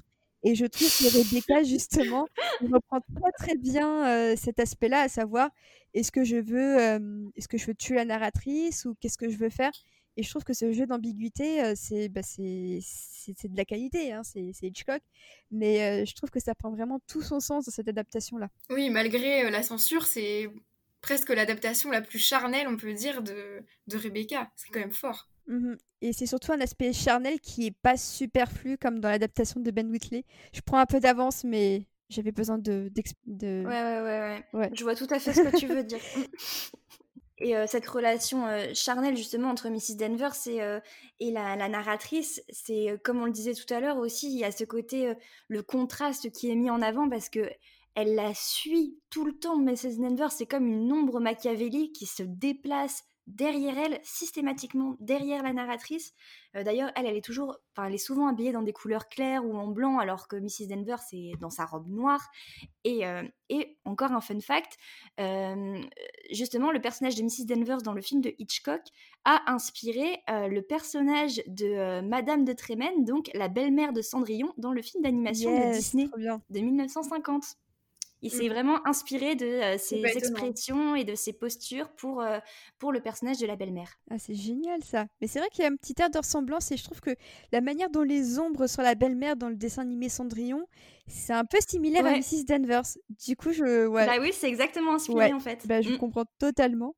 Et bah, d'ailleurs, en, en, parlant de Mrs. Danvers, on va peut-être parler un peu du casting. Donc, Laurence Olivier, le seul, l'unique, dans le rôle de Maxime de Winter. Joanne Fontaine, la seule, l'unique, dans le rôle de Mrs. Danvers. Et Judith Anderson dans le rôle de la de, de Mrs. de Winter. Hein. En fait, on va l'appeler comme ça parce que c'est vrai que la, deuxième du nom. C'est ça. Contre, je trouve que la narratrice c'est un peu injuste, mais en même temps, je sais pas trop. Est-ce que c'est pas un peu voulu qu'on l'appelle forcément la narratrice? Je ne sais pas. C'est un peu. Euh, ah si, bien sûr. Elle est tellement effacée qu'elle n'existe même pas. Elle a même pas. C'est ça. C'est ça qui, est, mais ce qui est intéressant, quand même, c'est que chaque adaptation commence avec sa voix. C'est-à-dire qu'on la place quand même comme narratrice complètement. Euh, c'est comme si on, se refusait à, lui abandonner la seule chose qui la caractérise un petit peu, à savoir raconter l'histoire. Je trouve que c'est assez euh, tristement ironique, mine de rien, c'est que ce personnage est condamné dans toutes les adaptations à, prêter sa voix à l'histoire, mais ensuite à rester euh, un peu en dehors, un peu fade. Je trouve ça assez Après, euh, elle, elle a aussi l'avantage qu'on la voit, alors que Rebecca, on la voit dans. Alors que finalement, on, on parle d'elle tout, tout au long du livre et aussi tout au long des adaptations, mais en fait, il n'y a aucune adaptation à part ta version Océane, celle de 97, où on, on devine des plans avec des yeux ou la bouche de Rebecca, mais sinon, en fait, on ne voit jamais. Il n'y a pas d'actrice qui incarne mhm. Rebecca. C'est vrai. Et surtout que même sur les tableaux, en fait, c'est juste une peinture, mais c'est pas, c'est pas une photo. Donc tu peux très bien prendre le visage de n'importe qui, en fait, et, ça passe. C'est ça qui rend la chose euh, d'autant plus fascinante. Et donc euh, voilà, donc euh, Judith Anderson dans le rôle de Mrs. De Winter, seconde du nom. Voilà, on va, l'appeler un peu comme ça. Et j'aime beaucoup cette, cette Mrs. De Winter. Je trouve qu'elle a un regard très expressif. Et je trouve que c'est vraiment, ses yeux sont vraiment la, fenêtre sur tous les états dans lesquels elle passe pendant le film. Et euh, je pense que c'est ma, ma, narratrice préférée, c'est celle de, de, la version d'Hitchcock. Et vous? Mmh, Oui, moi, je, bah, en fait, moi, je trouve qu'elle ressemble justement, euh, c'est peut-être parce que je suis dans, dans cette phase-là, mais je trouve qu'elle ressemble, elle a un côté très Cendrillon, avec, euh, avec ses grands yeux, ses beaux cheveux, ce côté un peu émerveillé. Et elle est, elle est plutôt représentée dans le film d'Hitchcock comme une jeune femme très naïve. Mais, et donc, j'ai bien aimé son jeu dans ce sens-là, mais elle n'a pas ce côté, euh, ce côté fade que peut avoir la narratrice dans le roman. Enfin, là, elle est tellement mimi qu'on comprend quand même que Maxime de Winter, il tombe amoureux d'elle. Enfin, du coup, j'aime bien comment elle joue, mais euh, je trouve que le contraste entre les deux personnages, entre elle et Laurence Olivier, est moins euh, accentué que dans d'autres adaptations. Mmh Pascal? Oui, bah, je suis d'accord. Je trouve qu'elle est... C'est Enfin, elle, incarne vraiment bien ce personnage. Euh, elle est pas trop niaise comme euh, d'autres peuvent l'être. pas de spoiler. Et, euh, mais voilà, après, c'est vrai qu'elle est quand même assez jolie. Et enfin, moi, je trouve qu'en fait, dans le roman, on dit que. on la décrit comme pas très jolie, hein, quand même. Bah oui. La narratrice. Elle, est assez oui, voilà. Et elle, est, elle en fait. Euh, donc bon, là, ils ont voulu prendre euh, quand même une actrice qui était pas mal, je pense, pour aussi correspondre aux standards euh, hollywoodiens. Enfin, à mon avis, il y avait quand même... Oui, et puis Hitchcock aimait les belles, les belles femmes. Oui, donc ça, ça, explique peut-être le, choix de, de, cette actrice, mais oui, je trouve qu'elle est, qu'elle est très bien. Et, et alors, le film commence avec une scène particulière sur les falaises, et c'est là que euh, Maxime de Winter et la narratrice se rencontrent. Et alors, honnêtement, là, c'est même pas que Maxime de Winter est un peu gentil au début et qu'ensuite, une fois arrivé à Manderley, devient très froid. C'est qu'à la base, il, il euh, de cette expression, mais il l'envoie chier littéralement. C'est très rapide. Et je me suis dit, ah ouais, Hitchcock, il a, il, a pas le time, quoi. Il veut vraiment montrer, genre, dès la scène 1, à quel point Maxime de Winter est absolument euh, épouvantable. Et, et c'est vrai qu'à ce niveau-là, le jeu de Laurence Olivier, je trouve, est vraiment très très fort parce qu'il arrive à la fois à avoir un regard très mélancolique, je trouve, sur euh, justement sa vie d'avant et celle qu'il voudrait avoir avec sa femme. Et en même temps, ça reste quand même quelqu'un d'assez haut de jeu. Et je voulais savoir ce que vous pensiez un petit peu de son interprétation. Bah, moi, je le trouve quand même assez charmant. Effectivement, il y a des moments où il est très, euh, très, très désagréable. Mais en fait, il est plus en mode je souffle le chaud et le froid. C'est-à-dire qu'il y a des fois où il va être vraiment très très séduisant, le moment justement à Monte Carlo où il danse avec la narratrice, ce qui n'est pas, euh, pas dans le livre, il me semble. Euh, voilà, il est vraiment euh, un peu prince charmant. Et puis après, il va y avoir ces côtés où il va être très. il y a des moments un peu entre deux où il est très directif, on va dire. Genre, un moment, il lui dit Serre-moi le café, tu ferais mieux d'apprendre comment je l'aime parce que ça va te servir plus tard, tu vois. Tu dis waouh. et il y a aussi ce jeu où il devient carrément très menaçant quand elle lui parle de Rago et qu'il lui dit quel Rago Et là d'un coup il y a un jeu sur les couleurs, sur le noir et blanc plutôt, avec son visage qui est à moitié dans le noir et ses yeux méchants qui étincellent.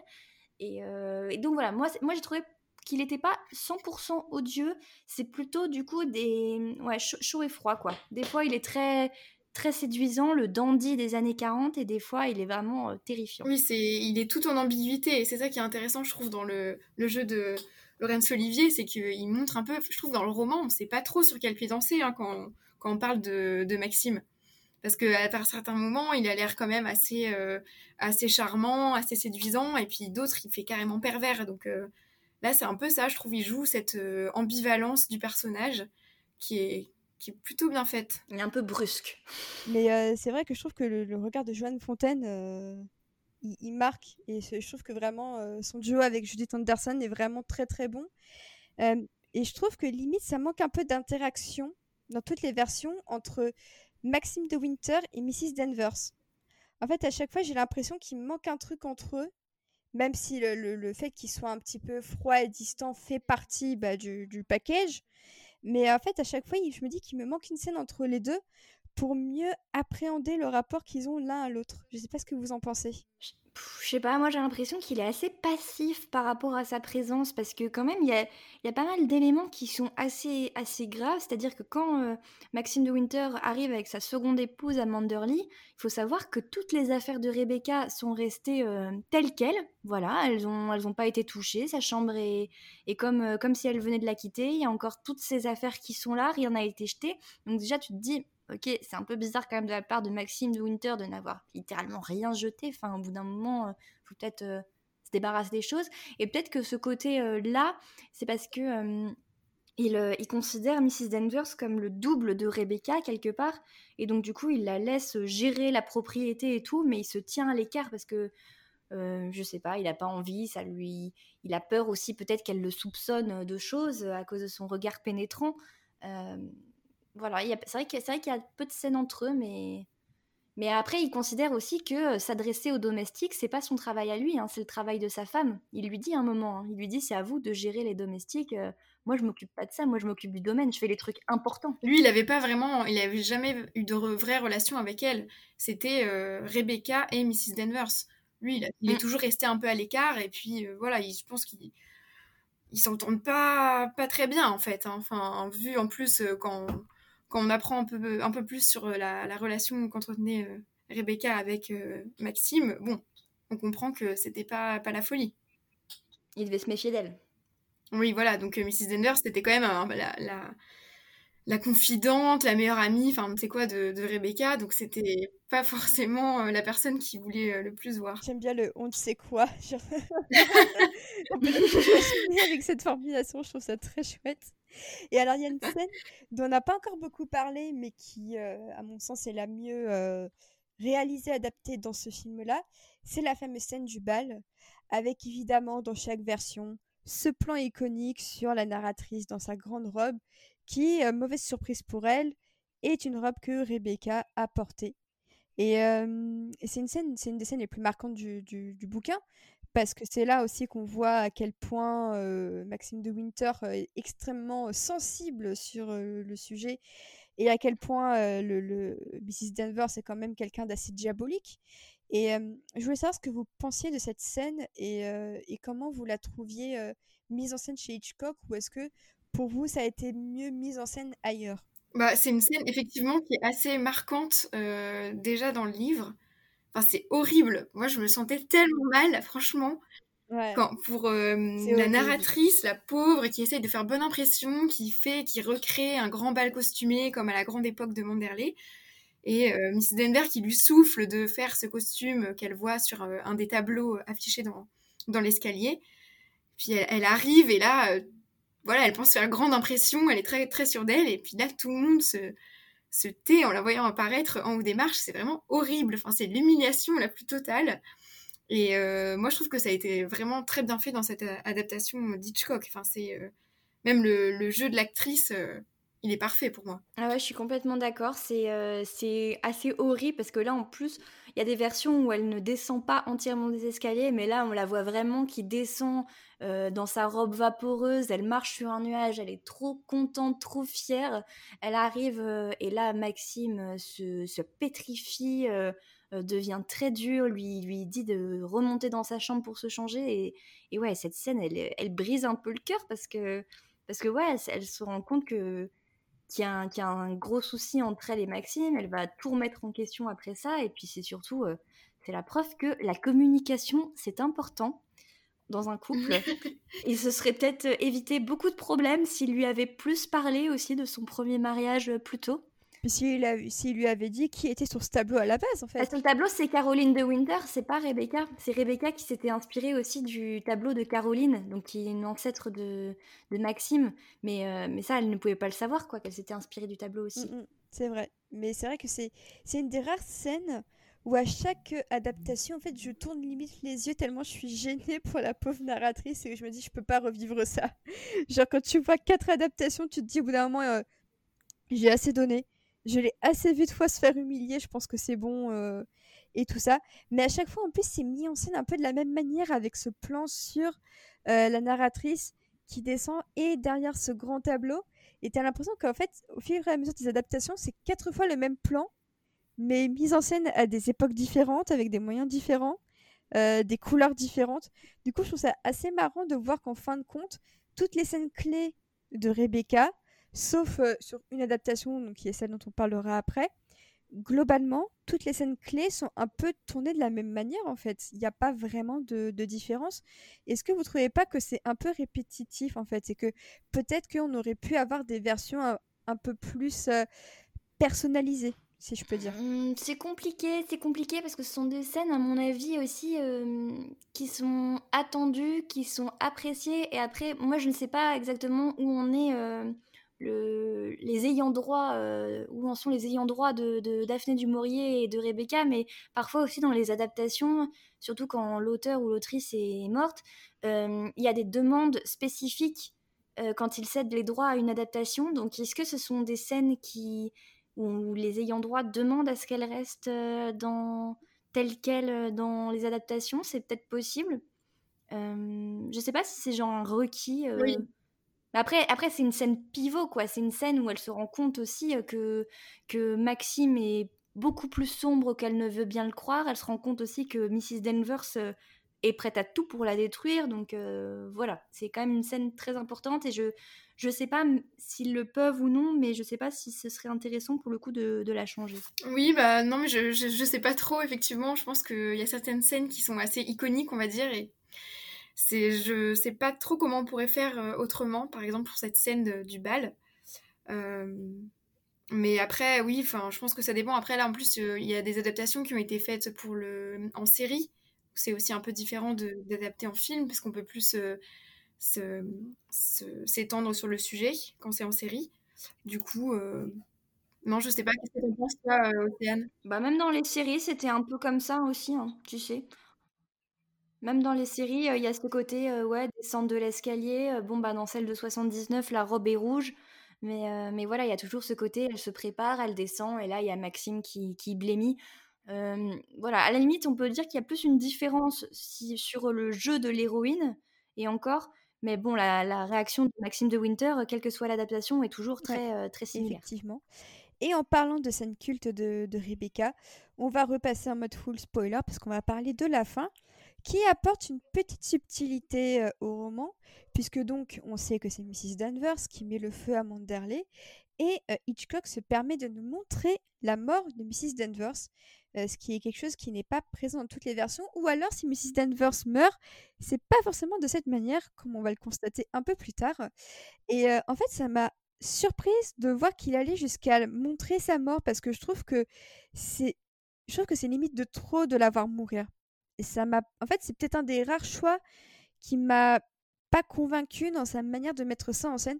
J'adore ce dernier plan avec le fameux R euh, de, Rebecca qui brûle pour bien montrer que je pense que Hitchcock s'est fait son idée sur est-ce que le fantôme de Rebecca allait rester après avec Maxime de Winter et son épouse. Je pense que Hitchcock est clair et net, il te dit bah non, Rebecca meurt avec Manderley.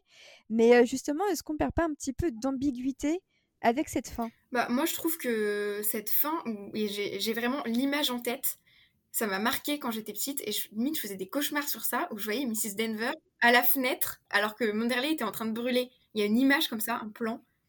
Et franchement, je trouve hyper fort. Enfin, je me dis, là, c'est vraiment l'incarnation du démon. Enfin, la, la, vieille servante complètement euh, folle qui préfère euh, rester euh, brûlée avec les, les restes de, de, de, son amour, on peut le dire. Hein.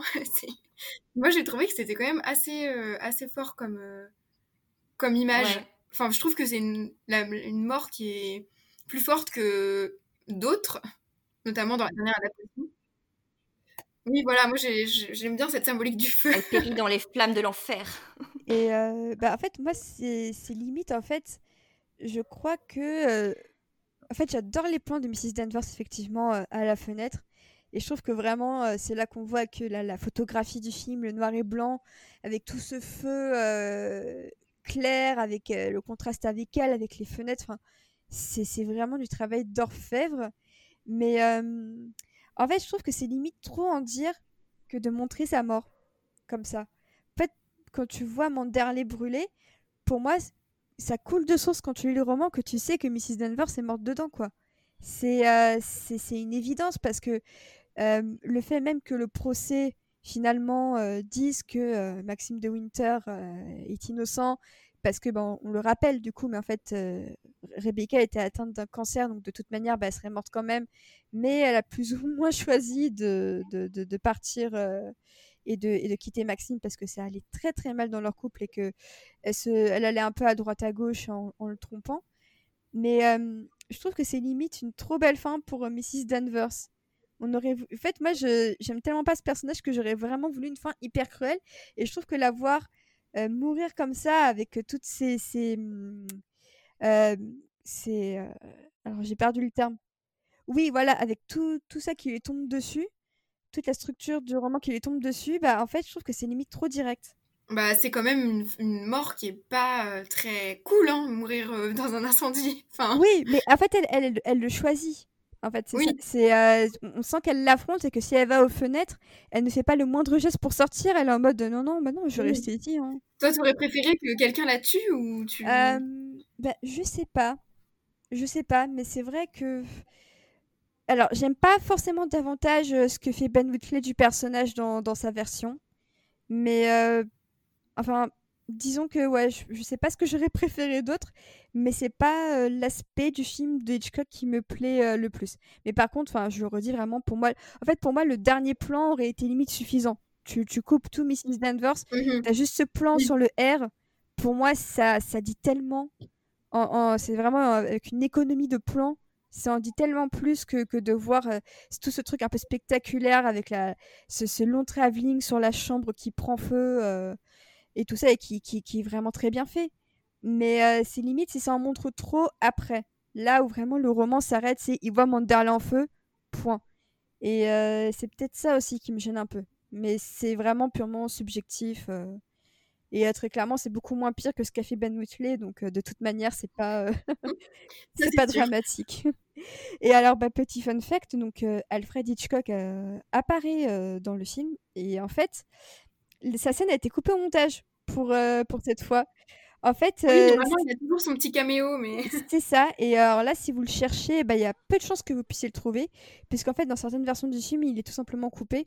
En fait, euh, il sort d'une cabine téléphonique. Euh, en fait, c'est vraiment dans le dernier tiers du film, au moment où le, cousin ou Monsieur Mr. Fable appelle Mrs. Danvers pour la tenir informée de ce qui se passe.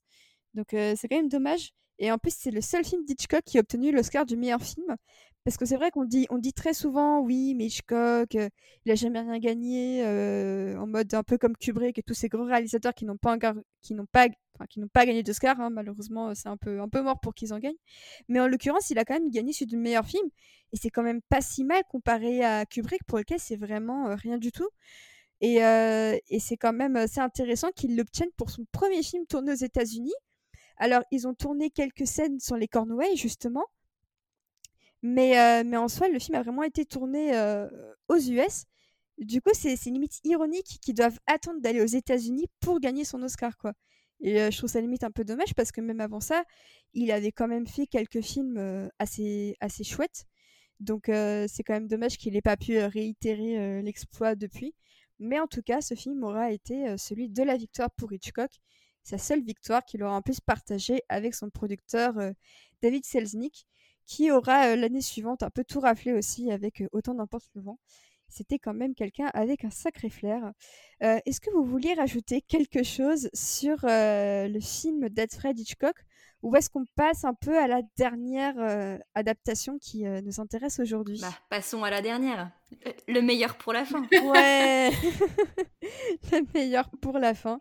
On va donc parler du film de Ben Whitley, qui est disponible depuis quelques semaines sur Netflix, avec dans les rôles principaux Armie Hammer, Lily James, Christine Scott Thomas, Sam Riley et Anne Dodd, qui joue la fameuse dame dont s'occupe la narratrice au début du film. Mrs. Van Hopper. Mrs. Van Hopper de son joli petit nom, une femme qui a l'air tout à fait affable, hein, et ça il n'y a pas à dire, dans toutes les adaptations au moins, et on peut dire qu'il respecte un petit peu son niveau de gentillesse, qui est euh, bien fixé au zéro. Euh, au scénario, on retrouve une femme, entre autres, et même deux. On a Jane Goldman, qui a écrit euh, plusieurs, plusieurs films, notamment les films Kingsman de Matthew Hogan, donc totalement... Mais totalement, si, si, c'est une des réalisatrices les plus prolifiques. Qu'est-ce qui s'est passé? Je ne sais pas ce qui passé? Je ne sais pas ce qui s'est passé. En fait, j'ai pas trop envie de savoir, je crois. et, euh, et au scénario avec elle, on a Joe Shrapnel et Anna Waterhouse. Donc, c'est vrai qu'on n'en a pas encore trop parlé jusqu'à maintenant, mais il y a quand même très peu de femmes impliquées dans les processus créatifs euh, des adaptations. Donc, ça, ça aurait pu être intéressant de voir pour une fois, quand même, deux scénaristes féminines sur le film, même si, encore une fois, on doit l'adaptation à un homme, parce que jusqu'à présent, Rebecca n'a été adaptée que par des hommes, et ça, je pense qu'on y reviendra un peu après, parce que c'est quand même un, un petit souci quand on voit l'histoire que ça raconte. Du coup, c'est le moment de vous demander ce que vous avez pensé globalement du film avant qu'on rentre dans les détails. ah, tiens, vas-y, je te laisse l'honneur, Pascal. Comment Allez, Pascal. Bah alors moi j'avais quand même des hautes attentes euh, pour cette adaptation. Euh, de par euh, le réalisateur, les acteurs, je me suis dit ah, bah pourquoi pas une nouvelle adaptation. Bon, on peut se poser la question pourquoi en faire une nouvelle, hein, mais comme on a dit qu'il y en avait déjà pas mal avant, et celle d'Hitchcock étant quand même assez grandiose, bah je me suis dit pourquoi pas. Et donc je me suis installée devant Netflix et là grosse déception bien sûr. Franchement j'ai noté mais tellement de de, détails qui m'ont paru incongrus dans cette adaptation. Enfin, on y reviendra, mais non, je trouve que c'était pas, pas nécessaire en fait. Enfin, Je pense que tu as bien résumé. Tu as bien résumé la chose. Euh, Victoire? Ouais, mais Moi aussi, j'avais des... j'avais quand même des attentes parce que au moment où j'ai vu euh, cette adaptation-là de Ben Whitley, je n'avais pas encore vu le Rebecca de Hitchcock. Donc, j'avais encore pas de, de référent, on va dire. Mais malgré cela, enfin, on peut dire que quand même la voie a été libre. Enfin, le film de Hitchcock est sorti en 1940. Littéralement, ça fait 80 ans. On avait quand même la place pour proposer une adaptation euh, en film de qualité avec nos moyens d'aujourd'hui, nos façons de raconter les histoires d'aujourd'hui. Et, euh, non, en fait, c'est un film plat, euh, aussi fade que la narratrice de Rebecca, on peut le dire. c'est ni fait ni à faire, c'est juste des belles images, des beaux acteurs et, euh, et en fait c'est plat, sans profondeur et sans, euh, sans véritable en fait compréhension du texte. Je pense qu'en fait il passe complètement à côté de ce que raconte euh, cette histoire. Ouais, je suis totalement d'accord sur le fait qu'il ne savait pas vraiment ce que ça racontait parce que et ça c'est un des plus gros problèmes que j'ai avec l'adaptation, c'est qu'il n'y a aucune alchimie entre Lily James et Armie Hammer, alors que pourtant c'est deux bons acteurs chacun dans leur genre. Et d'ailleurs Armie Hammer avait joué dans Free Fire de, de Ben Whitley, qui est une petite série B où ça c'est un shoot 'em up pendant genre une heure et demie, tout le monde se tire dessus. Du coup, dans ce film-là, vous avez Sam Riley, donc euh, re-collaboration euh, entre Armie Hammer et Sam Riley. Donc on se dit, bah c'est cool parce qu'en plus ces deux-là fonctionnaient très bien dans Free Fire. Et, euh, et du coup, je me suis dit, mais c'est cool parce qu'à la base, on se dit qu'avec Ben Whitley, qui sait quand même manier un petit peu le suspense et la tension, quand on voit des films comme Kill List, qui est un de ses premiers films, c'est un thriller qui, qui était sorti en France, qui avait un peu fait le buzz parce que justement, c'était vraiment très très anxiogène, très flippant. Il y avait une immense tension et, c'est là que tu te dis, mais en fait c'est un super choix parce qu'il sait maîtriser la tension, il sait maîtriser les enjeux. Donc euh, pourquoi pas? Et en fait j'ai vraiment eu l'impression qu'il était totalement passé à côté et que pour lui c'était une histoire de rivalité mais qu'il comprenait pas bien. Et un des aspects qui m'a le plus agacé, c'est que non seulement bah, il y a donc aucune alchimie entre les deux acteurs principaux, mais en plus, les deux acteurs n'ont même pas 10 ans d'écart. Et en fait, ils ont 3 ans. Ils ont 3 ans. 3 ans d'écart, ça n'a aucun sens. Et ben ça n'a aucun sens. Et, Ben Whitley expliquait que en fait, il a été saoulé de voir euh, dans les films euh, trop de différences d'âge entre les acteurs et les, actrices. Et genre, bah oui, mais, mais oui, c'est le but du livre. mais c'est ça, et je me suis dit, mais il a raison en fait mais juste pas sur ce bouquin qui justement dénonce ça. Et c'est pour ça que pour moi, il a vraiment rien compris. C'est que bah le fait est que quand tu vois Armie Hammer et Lily James, aucun, enfin, Hammer, si ce n'est sa, sa grande taille, parce qu'il est, il est vraiment très grand, pour l'avoir vu en vrai, j'ai cru que j'allais me faire un torticolis tellement il était grand. Ah ouais, ouais, il est vraiment Ah immense. ouais Mais à part sa, sa, sa grande taille et sa posture, il n'a pas d'ascendant sur euh, la version de Lily James, qui au final vit très bien sa vie, qui a l'air de plutôt bien contrôler euh, sa, sa, sa vie, qui joue très, qui joue vraiment moins bien la jeune fille un peu timorée, un peu, un peu fade. Et en fait, ça fonctionne pas du tout parce que euh, bah, la version de Lily James, c'est- en fait, elle a trop d'expérience et elle a 30 ans, euh, elle a 30 et quelques Lily Ouais, James. elle a, elle a- elle a environ 31 et lui, il en a genre 34, Elle est 35. moins. Et c'est ça, Ouais. et en fait, tu crois pas parce qu'ils ont le même âge. Et comment tu veux créer un déséquilibre euh, psychologique entre deux personnages qui ont quasiment le même âge Bah, c'est pas possible en fait. Et c'est pour Bah, ça tu peux pas, que, surtout ouais, que tu peux Armie pas. Hammer joue comme un Bah oui. pied.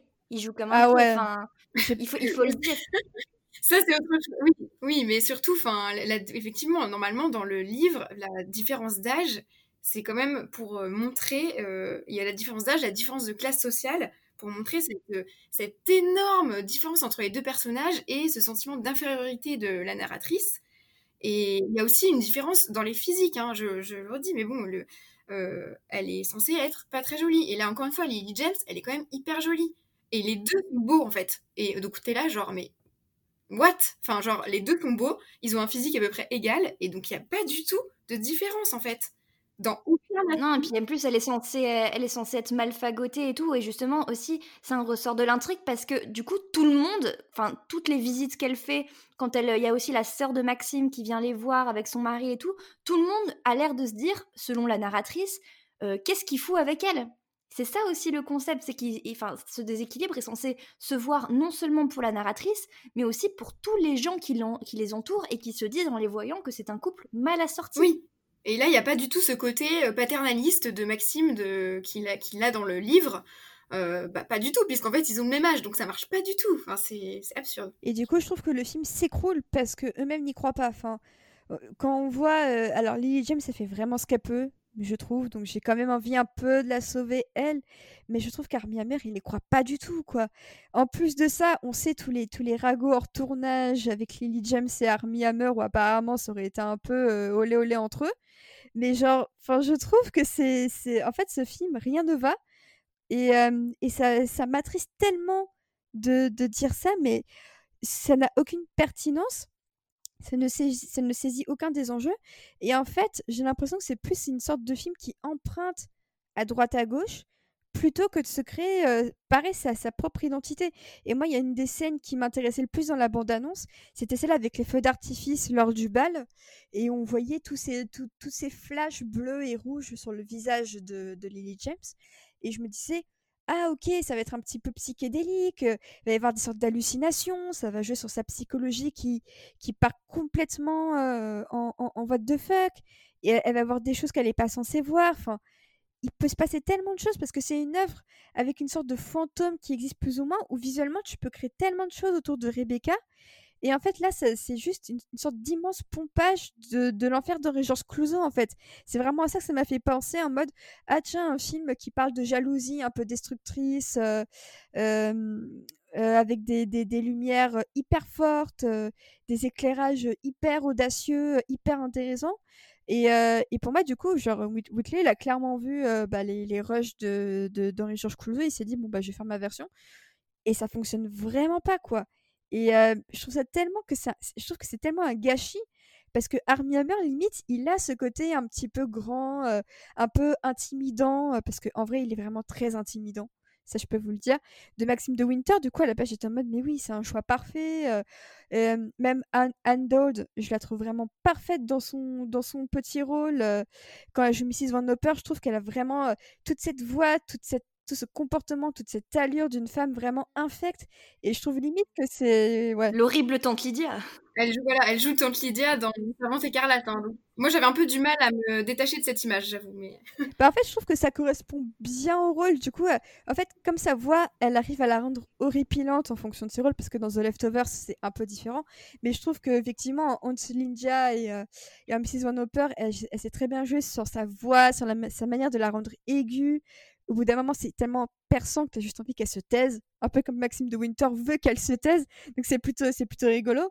Mais, mais je trouve que. le problème, c'est qu'on la voit trop. Et ça, pour moi, c'est le gros problème de cette adaptation c'est que Monte Carlo, ça dure 25% du film. C'est 30 minutes sur 120, quoi. Et ça, et ça c'est pas possible. Ça crée un déséquilibre terrible dans ce film. C'est qu'il y a beaucoup trop de moments qui se passent à Monte Carlo, pas assez de moments qui se passent à Manderley. Ensuite, le procès prend beaucoup trop de temps.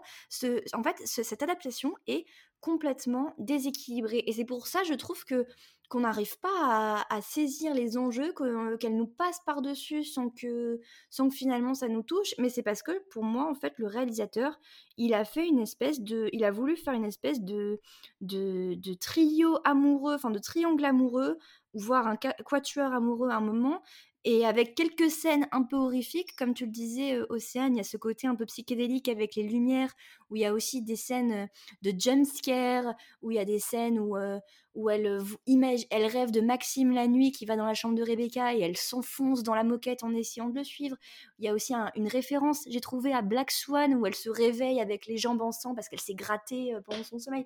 Donc il y a ce côté euh, vieux, vieux effets euh, d'horreur, euh, etc. Mais en fait, ça ne fonctionne pas. Ça ne fonctionne pas parce que le film, il sait pas où il va, il sait pas où il est. C'est juste une espèce de vieux triangle amoureux, pas très subtil, pas très fin, et qui passe complètement à côté de la vraie histoire. Et on dirait qu'ils ont, essayé de faire une, une version moderne, en fait, de, de Rebecca, mais enfin, comme vous le dites toutes les deux, ça passe clairement à côté. Ils ont essayé de faire des choses, même dans le personnage de la narratrice, ils ont voulu la rendre moins niaise quand même.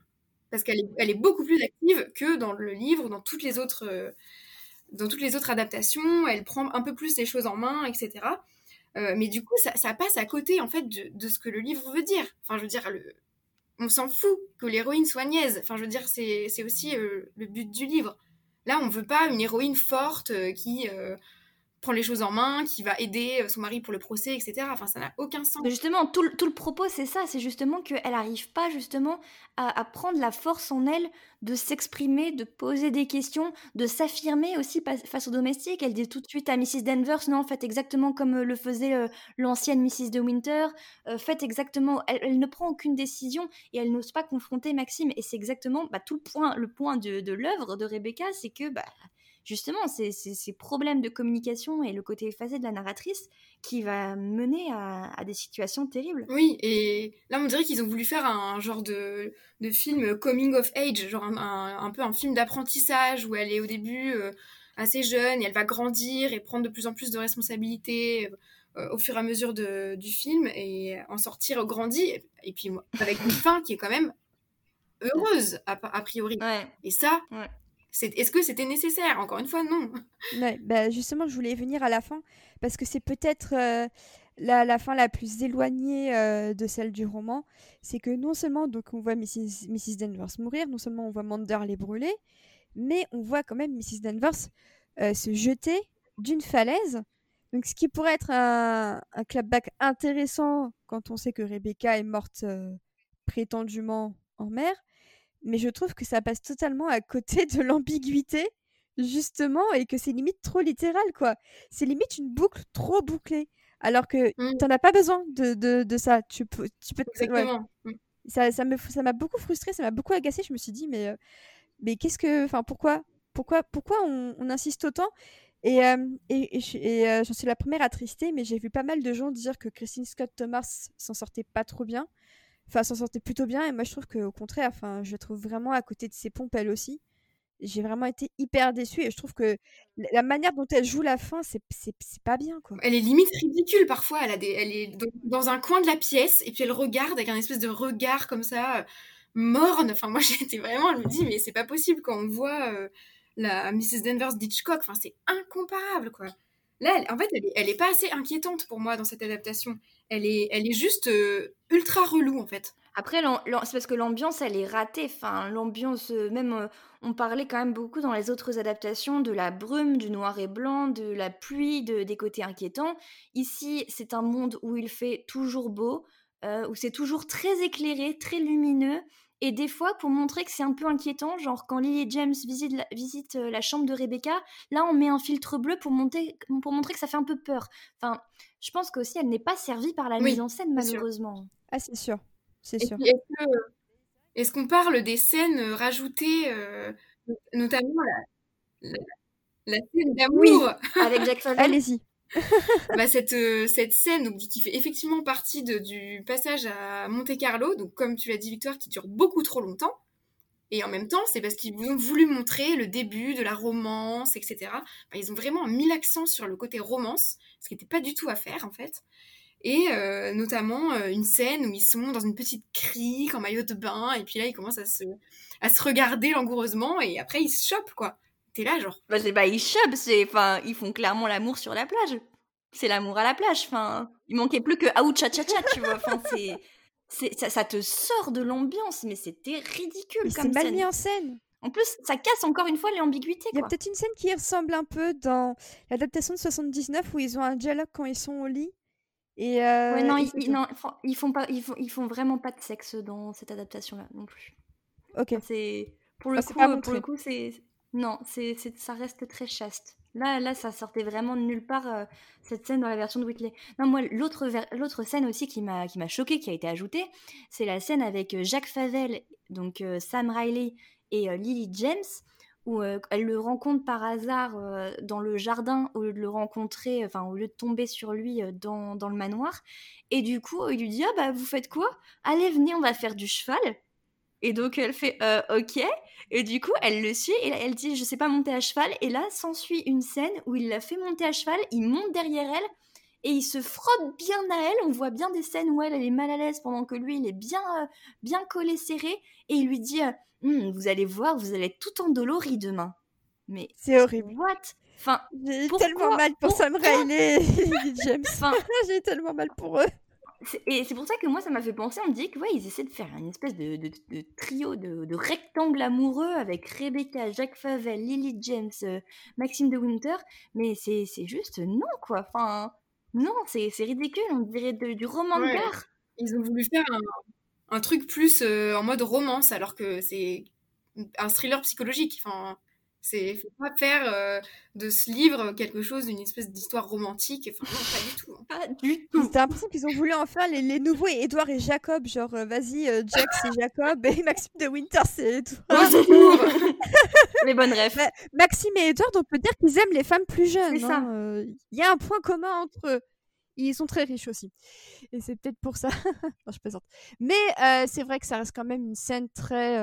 C'est vrai que moi, ça m'avait gêné parce que je me suis dit, mais attends, mais c'est bizarre, ça me dit rien cette scène. Je me suis dit que soit la version que j'avais vue avec Charles Dance était incomplète, soit celle d'Hitchcock avait un peu fait l'impasse sur cette scène, bah parce que avec la censure, euh, le code Hayes et tout ça, ça leur tenait peut-être pas tant que ça à cœur.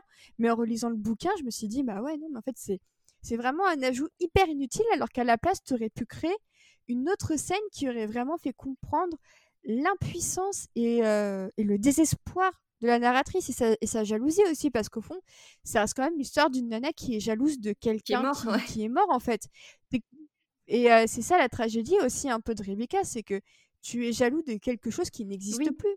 Et c'est ça qui la rend folle aussi. Il n'y a aucun moment, euh, ça ne capte ça. En même temps, on, est, on lui fait comprendre combien euh, Rebecca était supérieure à elle en tout, en beauté, en intelligence, en charisme. Et du coup, bah là, ça marche pas trop dans cette adaptation, puisque... Ouais, ça va bah, Lily James c'est pas assez euh, effacée. Enfin, ouais, voilà. Donc, euh, on comprend pas trop pourquoi enfin, elle est à ce point jalouse alors que, ouais, c'est un peu bizarre. Bah, tout ça, mais un peu bizarre, on peut dire. Oui. Parce que c'est vrai que beaucoup de gens ont dit aussi que c'était une mise en scène digne d'Instagram, que c'était un peu euh, symptomatique des mises en scène des films Netflix, euh, qui semblaient tous. Très léchés. Ça, et qui semblaient tous un peu alignés sur les mêmes, euh, les mêmes couleurs en, matière de montage. Un, reproche un peu similaire d'ailleurs qu'on fait au MCU, c'est-à-dire créer une unité de film en film, de couleurs pour ne pas que le spectateur soit trop perdu.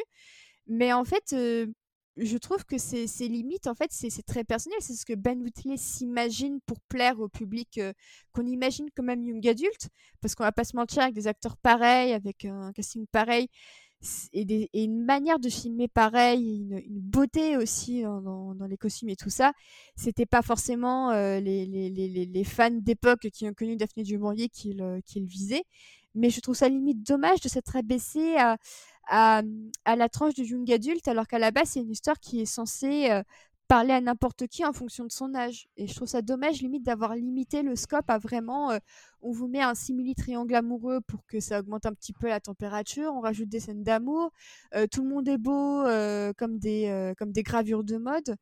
Et je trouve qu'en fait, on, perd l'âme de ce que voulait dire Dumouriez, c'est-à-dire que je, vois, en fait, je ne vois aucune trace de Dumouriez dans cette adaptation-là, et c'est peut-être la seule adaptation où on ne voit pas où est en fait. Mmh. Non, bah oui, bah comme moi, comme disait Pascal au début, c'est vrai qu'on est plus sur une histoire, un coming of age, quoi. C'est au début, euh, elle sait pas trop, euh, elle se fait recaler au restaurant du, de l'hôtel parce qu'elle est pauvre, mais après, euh, elle, elle réussit à s'affirmer et à se battre pour son mari, et je trouve que du coup, ouais, c'est, c'est d'une platitude triste à pleurer. Même, même les moments où il y a une vraie tension dramatique, comme la scène, on n'en a pas encore parlé, mais les scènes, la scène où, où Maxime avoue à la narratrice bah, en fait qu'il a tué sa femme, ce qui est quand même, ce qui est comme assez horrible. Hein. Mais et elle, dans le livre, tout ce qu'elle se dit, c'est «Oh, mais en fait, il n'a jamais aimé sa femme, et c'est le seul truc auquel ça se raccroche. Elle se dit pas tiens, en fait, mon, mon, homme a genre tué une femme, quoi. Enfin, c'est pas du tout ça qu'elle se dit. C'est elle se dit juste il n'a jamais aimé Rebecca, et pour elle, c'est ça qui la soulage, et c'est ça aussi qui lui donne la force de se battre après.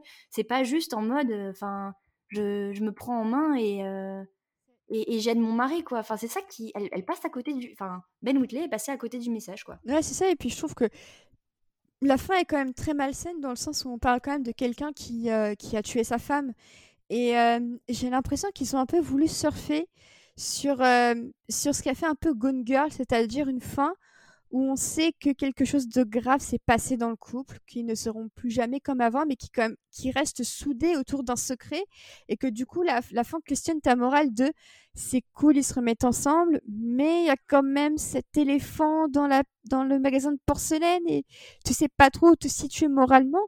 Et c'est ce que disait un peu Ben Whitley, c'est qu'il voulait qu'à la fin, le, le, spectateur soit pas forcément à l'aise avec l'idée de ce happy end, mais je trouve que la manière dont c'est tourné, on a l'impression de voir un clip d'MTV, la scène euh, en Égypte. Oui.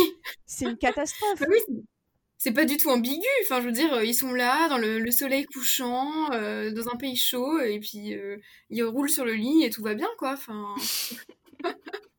dans leur petite tenue en lin blanc, euh, voilà. Hein, je trouve que c'est hyper réducteur comme manière de montrer le Caire. C'est tout le temps le même filtre jaunâtre que tu vois dans tous les films qui se, qui se déroulent en Égypte ou en Arabie Saoudite ou quoi. À chaque fois, c'est jaune, jaune, jaune. Enfin, t'as l'impression que c'est vu et revu, quoi.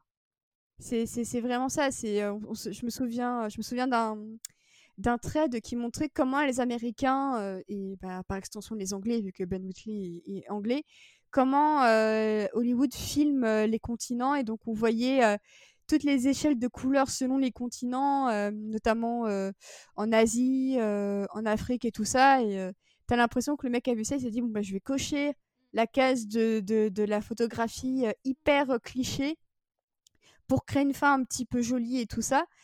Mais en plus, je me souviens que cette fameuse scène au Caire, il l'avait teasée sur euh, une photo où tu la, tu la voyais bah, autour de sa, de sa table, de sa coiffeuse, avec les mains de Maxime de Winter sur son cou. Et du coup, on se disait, ah bah c'est bien, c'est une adaptation qui va montrer un peu l'ascendant psychologique qu'il a, qu'il est peut-être pas si clean que ça et qu'il peut à tout près être dangereux. Et au final, non, c'est juste un geste qui montre comme romantique et, je trouve ça juste hyper malsain et, je trouve que c'est un je trouve que c'est pas un bon message envoyé cette fin là en fait. Déjà le, ouais enfin je sais pas je trouve qu'en plus on est dans une période où vraiment on questionne un petit peu le, le rapport au féminicide et tout ça. On se dit enfin ouais comment on peut montrer ça d'une autre manière peut-être plus intelligente. Et j'ai l'impression que là ça se vautre totalement dans ce qui aurait pu être fait dans, dans les années 80 en fait j'ai vraiment l'impression que c'est l'adaptation à des images de 2020, mais un propos et une écriture digne des années 80 euh, quand euh, il s'agit de, de réfléchir à, à, la condition féminine qui est pourtant très euh, très très importante dans l'œuvre de Dumouriez. Ouais, bah clairement, c'est après que qu'il le fasse à, à, la méthode ancienne, à la méthode traditionnelle telle que c'est montré dans le livre, pourquoi pas? Mais c'est sûr que si là le but c'était de moderniser, c'est raté en fait parce que il n'apporte rien dans les dans les messages et surtout il le fait mal.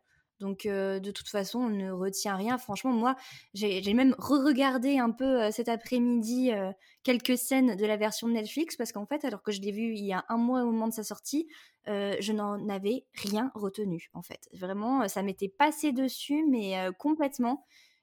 Comme j'ai lu une, critique de, de Télérama cet après-midi, et là, honnêtement, pour une fois, il y a une phrase qui, que j'ai trouvé vraiment bien.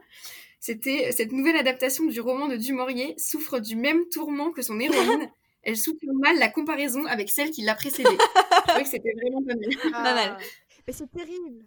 C'est terrible parce qu'en plus, plein de gens ont mis dans leur critique euh, euh, ce remake du film d'Hitchcock et j'étais là en mode mais arrêtez, c'est pas un remake du film d'Hitchcock, c'est une nouvelle réadaptation de Daphné du Maurier. Donc déjà ça, ça m'a mise beaucoup en colère de voir que tant de gens semblaient ignorer que c'était Daphné du Maurier qui avait écrit l'histoire et que Hitchcock avait, euh, entre énormes guillemets bien sûr, juste adapté. Mais ça m'a ça m'a énervé parce que je trouve qu'en plus les deux films n'ont strictement rien à voir en matière d'approche, de scénario, et qu'effectivement on peut dire que euh, ce Rebecca là est une mauvaise adaptation, mais euh, dire que c'est un, remake d'Hitchcock, c'est totalement faux. Et même Ben Whitley a dit très clairement, non, c'est pas un remake, c'est ma version à moi. Euh. et lui en semblait très content, hein, donc j'ai envie de dire, bah tant mieux pour lui. Mais c'est vrai que quand on voit les critiques, on se dit que c'est peut-être un des seuls qui en est content. C'est quand même assez triste. Oui. Même les acteurs n'ont pas fait de promo, donc euh, c'est dire. Euh, si, ils en ont fait, et t'as même... Au début. Alors, ils en ont fait, et en fait, c'était pour ce film-là, alors en plus, c'est vraiment un timing vraiment euh, très bizarre parce que bah il y a eu une histoire avec Lily James et euh, Dominique West sur le tournage d'un de leurs films euh, en Italie. Et en fait, quelques jours avant que le scandale explose et qu'on découvre que Dominique West trompait sa femme avec Lily James, tu avais cette dernière qui avait donné une interview en disant que effectivement parfois ça allait arriver de sortir avec des hommes mariés et tout ça. Et puis ensuite, le scandale est arrivé, et bizarrement, là, on a entendu beaucoup moins d'interviews de Lily James. Donc on a l'impression que ça a été un peu genre damage control, euh, vu tout ce qui s'est passé. Donc euh, en plus de ça, la promo du film a eu un petit parfum de scandale. Donc euh, je, pense que ça restera pas dans les, dans les annales de, de, de quiconque ayant participé à cette entreprise, tant professionnellement que personnellement, parce que ça n'a pas eu l'air de faire beaucoup de bien à qui que ce soit. Ce qui est complètement euh, injuste, hein, parce que Lily James, elle a trompé personne, hein. elle n'est pas mariée, elle, elle fait ce qu'elle veut. C'est toujours sur les femmes qu'on jette l'opprobre, alors que Dominique West, lui... Euh, enfin, moi de toute façon, ce mec, il me répugne depuis The Affair. Pour moi, c'est son rôle dans The Affair, ah ça bah l'a rendu ah répugnant, quoi on a du mal à le dissocier de son personnage. Et visiblement, il se comporte exactement il exactement comme Charles, vu qu'il est censé jouer euh, le prince Charles dans la saison 5 de The Crown. Ah oui, mais j'ai vu ça aujourd'hui. Oh là là, mais je, je l'imagine pas du tout, enfin. Bah, je sais pas. Bah, j'attends de voir. J'attends de voir, mais c'est vrai que c'est quand même très, très bizarre. Mais euh, c'est vrai que c'est quand même. Euh, après, je continue quand même d'apprécier Lily James en tant qu'actrice et tout ça. Mais c'est vrai que parfois, c'est juste que sur le papier. Oui, bon, elle a toujours ses mimiques. Oui. On avait parlé d'elle dans le cercle littéraire des amateurs d'épluchures de patates. Oui. avec Victoire. on n'était pas convaincus par son jeu, là. non, alors que pourtant, les films d'époque, c'est fait pour elle. Hein. Enfin, elle porte très bien les que ce soit les robes anciennes ou les bérets, euh, elle est parfaite. Mais, euh, mais c'est vrai que après, après c'est peut-être une question de réalisation. Hein. Là, on lui a dit peut-être euh, bah, fais des mimiques, fais des soupirs et. Bah, oui, voilà, elle minaude un peu trop. C'est ça. C'est ça, mais je pense très clairement que chaque acteur a eu des indications bien précises et c'est juste qu'en fait, bah, la Maillot a pas pris parce que chacun avait peut-être des indications qui n'incluaient pas les autres acteurs dans leur jeu. Enfin, ouais, enfin Rémi Hammer, on a dû lui dire et l'air sombre et du coup il a l'air constipé pendant tout le film. Sérieusement, c'est consternant alors qu'en plus c'est quand même un rôle assez similaire. Je mets des grosses, grosses, grosses, grosses pincettes, mais avec euh, euh, comme e by name, dans le sens où il y a ce côté écartage, ascendant.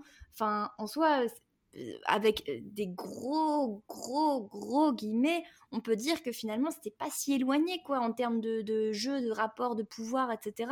Et là, non, il est juste d'une platitude et d'une d'une. Enfin, franchement, c'est ridicule, quoi. Ces expressions sont ridicules. La scène où elle apparaît dans sa robe, il a l'air, il a son visage qui est tout contracté, c'est consternant. Enfin, et il est là, euh, euh, retourne dans ta chambre. Enfin, on n'y croit pas du tout, quoi. Il joue. C'est peut-être une question de réalisation, hein, mais euh, ouais, il, joue très très mal. Voilà, bah effectivement. Donc, Voilà. euh, comme vous l'aurez compris, Portrait euh, à charge. comme vous l'aurez compris, je pense, euh, on n'est pas très contente de cette adaptation euh, 2020 de Rebecca. Et il est l'heure de faire un petit bilan en fait, parce que du coup on a parlé de plein plein d'adaptations. Mais en gros, qu'est-ce qu'on peut retenir de Rebecca en 2020 Qu'est-ce que cette histoire peut encore nous dire en 2020, si ce n'est que bah, la jalousie c'est nul et ne vous mariez pas avec des hommes qui ont tué leur femme? Qu'est-ce qu'on peut en retenir à part ça Mmh, bah, moi, je pense qu'en vrai, il y a quand même de la place pour une adaptation. T'en parlais, Océane, mais pourquoi pas faite par une, euh, par une femme Ça pourrait être quand même intéressant, je pense, d'avoir ce côté, euh, ce côté euh, féminin qui jouerait peut-être un peu plus encore sur l'ambiguïté avec entre Mrs. Danvers et Rebecca. Ce qui là, c'était pas non plus le cas dans cette adaptation. hein. Je veux dire, c'est quand même dingue que ce soit Hitchcock en 40 qui soit allé le plus loin dans ce côté. Sa fille que cette relation euh, potentiellement lesbienne entre les deux euh, parce qu'en plus on comprend euh, plus ou moins que Rebecca c'est pas c'est dit vraiment à demi mot dans le livre mais qu'elle avait des perversions. Maxime n'ose pas en parler d'ailleurs tellement c'est horrible. Mais donc du coup on peut supposer apparemment elle avait une espèce de garçonnière enfin de chambre à Londres où elle recevait ses diverses conquêtes mais on ne sait pas si justement ce sont que des hommes s'il y avait aussi des femmes Enfin, il y a toute cette ambiguïté-là. Et euh, en 2020, alors qu'il n'y a plus la censure, Ouais, exactement. ça n'a pas du Mm. tout été exploité. Donc il faudrait développer ce côté-là euh, qui est très intéressant, qui pourrait être euh, faire le fruit d'une adaptation un peu différente peut-être du livre d'origine, mais qui serait enrichissante en fait. Et moi, j'aimerais bien aussi plus d'adaptations aussi où on, on met des... Enfin, ça, c'est hyper personnel et je comprends complètement qu'il y ait des gens qui n'aient pas envie de voir ça. Mais euh, des moments où il y a quand même, euh, genre, je sais pas, une silhouette qui représente Rebecca. Moi, j'aime bien... Enfin, c'est quand même aussi intéressant qu'il y ait finalement quasi aucune adaptation qui ait choisi de représenter Rebecca, même, euh, même juste de loin, en flou, etc. Enfin, ça pourrait être aussi intéressant d'essayer de, de l'incarner un peu plus. Mm. Moi, je vois bien une scène de rêve entre Rebecca et la narratrice. Mais euh, Parce que, bah, en plus, il y en a une à la fin du livre. Ouais. Justement, j'avais tiqué dessus. ouais. À la fin, euh, quand il rentre à Manderley en voiture, il y a la narratrice qui s'endort dans la voiture et elle rêve qu'elle est euh, devant son miroir, devant sa coiffeuse à Manderley, qu'elle se coiffe et d'un coup elle se regarde dans le miroir et en fait elle voit le visage d'une belle femme brune qui lui sourit. Et du coup, on se doute que c'est Rebecca, mais pareil, ça, ça aurait pu être hyper cool de faire ça en film. Et ça existe dans aucune adaptation. Mais après, c'est peut-être aussi une question de, de. On se dit, on veut se, faire cette performance de ne pas montrer Rebecca, que c'est une force de pas montrer parce qu'on connaît le pouvoir du hors-champ au cinéma, euh, évidemment. Mais c'est vrai que. euh, je trouve que ça manque un peu d'ombre, comme tu dis, euh, Victoire. Moi, j'aimerais bien voir plus d'ombre, plus de silhouettes. c'est, ouais, je sais pas. Je trouve que ça aurait peut-être un côté un peu plus train, euh, euh, fantôme, mais au final, je trouve que c'est pas déplaisant et comme on l'a constaté euh, en, faisant ce podcast, c'est parfois en, poussant les curseurs un peu plus à fond que tu rends davantage hommage à l'œuvre que tu adaptes et que en plus, bah, tu euh, imprègnes l'œuvre de, de ta personnalité parce que honnêtement, euh, celle de Ben Wheatley, il a peut-être sa personnalité, mais dans ce cas, ça me déçoit un peu du bonhomme, quoi, que, que j'imaginais un chouïa plus intéressant. Et, euh, et euh, il avait le même souci avec son adaptation de High Rise, de, qui était sorti en 2015 ou 2016, je ne sais plus. Le film avec Tom Hiddleston qui vit dans une tour dont en fait ils ne sortent pas parce qu'ils y vivent, il y a le supermarché et tout ça. Je ne sais pas si vous l'aviez vu. Et, et ça, à limite, c'est plus du Ben Wheatley en fait. Euh, on- sent davantage ce qu'il a voulu dire avec ce film qui est pourtant pas du tout parfait et qui déjà là en l'occurrence parlait aussi euh, de lutte des classes un petit peu puisque en fait selon les étages du bâtiment tu as des classes plus ou moins aisées et plus ou moins pauvres et, euh, du coup et du coup c'était intéressant de, de, voir cette opposition entre les deux mais en l'occurrence dans sa version à part le fameux moment iconique où tu as la narratrice qui fait tomber son mouchoir devant Mrs. Danvers et que les deux se baissent pour, euh, pour le ramasser, t'as aucune trace de, de, de, de ces rapports de classe parce que je trouve que la version de Lily James est bien est trop bien sapée pour qu'on y croit en fait. C'est-à-dire que son petit look, euh, j'étais en mode ah je le veux Ah oui. et je suis pas censée vouloir le look de la narratrice de base. Je suis censée me dire euh, Ah ouais. je suis pas censée aimer ce look et c'est pour ça que quand tu aimes le look d'un personnage dont tu n'es pas censé aimer le look, c'est là que tu te dis qu'il y a un petit problème de compréhension. Ça n'enlève rien à la beauté des costumes en eux-mêmes, et ça, on sent que c'est fait avec soin, euh, les décors sont très beaux et tout ça, mais c'est pas ça le point. Et c'est d'autant plus rageant, quoi. Donc, ce qu'on veut pour l'avenir, c'est peut-être une femme à la réalisation et au scénario et à la photographie aussi, même à la musique, hein, parce que c'est vrai que c'est des postes qui sont pas souvent occupés par des femmes en ce qui concerne Daphné du malheureusement. Et c'est quand même assez dommage. Mais voilà, en tout cas, on vous conseille le film d'Hitchcock, on vous conseille les deux téléfilms. Si vous avez vu l'italien, et eh ben écoutez, c'est très bien, n'hésitez pas à venir nous en parler. Et ou la comédie musicale allemande, hein, ça nous intéresse Ou la comédie musicale allemande, si vous, si vous parlez allemand et que vous l'avez comprise, n'hésitez pas aussi à nous en parler. On est, on est très polyglotte ce soir. on, parle français, on parle anglais, on parle italien, on parle allemand. C'est ça qu'on veut. Euh, est-ce que vous aviez un dernier mot à rajouter sur Rebecca ou est-ce qu'on passe à, la... à vos recommandations peut-être euh, de Noël? euh, Lisez le livre hein, surtout, de Daphné oui, du surtout. Oui, effectivement. Et il est disponible en édition livre de poche. C'est de là que vient mon édition, c'est celle avec le ciel tout rouge et un peu le grillage. Et c'est, il me semble, la dernière traduction datant de 2015 et écrite, enfin, traduite par Annick Neuf et elle est très bien. Donc euh, voilà, euh, c'est plutôt recommandé. C'est un petit pavé, mais ça se lit vraiment très vite. Donc euh, je pense que vous ne le regretterez pas. Si vous voulez faire plaisir à, quelqu'un pour Noël, un petit bouquin, ça ne fait jamais de mal. Ce qui me permet de vous poser une dernière petite question pour, pour ce podcast. Noël approche. Est-ce que vous conseilleriez peut-être un DVD ou un livre ou un CD à mettre au pied du sapin pour nos auditeurs? Est-ce que Clémence, Clémence, pas du tout, Victoire ou Pascal, pourquoi je dis Clémence? Victoire ou Pascal, est-ce que vous voudriez peut-être commencer un petit conseil bah, fait? moi j'ai, moi, j'ai un conseil, bon, c'est vraiment en lien avec, avec le sujet de ce podcast, mais pourquoi pas. un conseil littéraire, plutôt dans les classiques. en fait, c'est Jeanne R. de Charlotte Brontë oui. qui est un des romans euh, préférés de Daphné du Maurier. Mm, mm. Et en fait, on peut voir qu'elle s'est quand même pas mal inspirée de, de ce roman, euh, puisque ça, ça raconte l'histoire d'une jeune femme qui est gouvernante et qui tombe elle aussi amoureuse d'un homme plus riche et plus âgé, et qui semble euh, aussi hantée par sa défunte épouse. Donc voilà, donc c'est, on, on, voit un peu les, les similitudes pour ce, ce, roman qui a été écrit euh, au 19e siècle, donc euh, quand même plus d'un siècle avant. Mais c'est assez. Euh, voilà, moi je le conseille parce que c'est un classique, mais qui reste indémodable quand même. Très bonne recommandation. Alors, moi j'ai aussi un livre à recommander. Pour le coup, ce n'est pas un classique, c'est un roman très contemporain qui est sorti il y a seulement quelques années.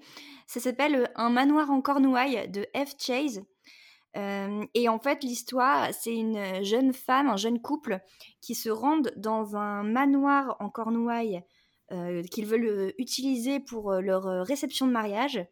Et en fait, c'est un, manoir où, la, où la, jeune femme, la narratrice, allait quand elle était petite en vacances. Et en fait, c'est un manoir aussi qui est plein de secrets, qui, a été le témoin d'une tragédie familiale qu'on va remonter au fil du roman. Euh, bon, bien sûr, ce n'est pas, pas, pas aussi grandiose qu'un Rebecca, mais franchement, c'est très agréable à lire. C'est publié aux éditions 10-18 euh, et ils ont sorti euh, récemment une édition collector avec une très jolie couverture rouge bordeaux et le titre en, en doré. Et donc, ça peut faire un beau cadeau de Noël aussi. Très bien.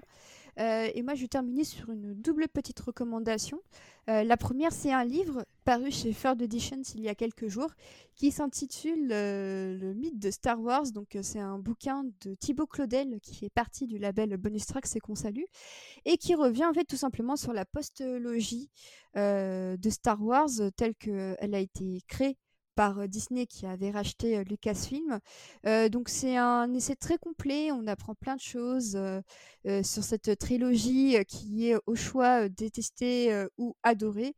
c'est vrai que moi je me situe un petit peu entre les deux et mon cœur va clairement vers Ryan Johnson sur ce point de vue-là, donc autant dire que le 9 m'a plutôt déçu à cet égard.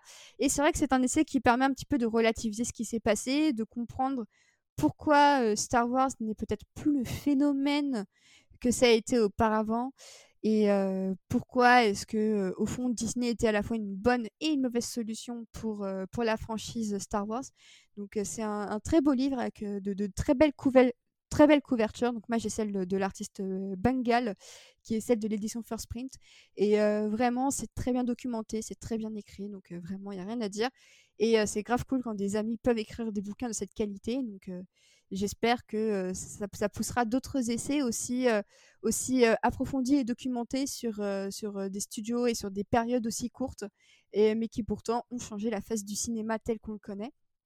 Et ma deuxième recommandation, euh, bah, c'est une discographie entière, c'est celle de Gorillaz en fait. Hein, euh, je vais pas être très original. Euh, le, groupe virtuel de Damon Albarn a sorti son nouvel album Song Machine, qui est une sorte de compilation de singles pour cette année 2020. En fait, Albarn chaque mois a sorti un single avec des featuring plus ou moins prestigieux du genre Elton John ou Robert Smith ou Peter Hook. bref, du très très beau monde et vraiment donc Song Machine est un très bel album.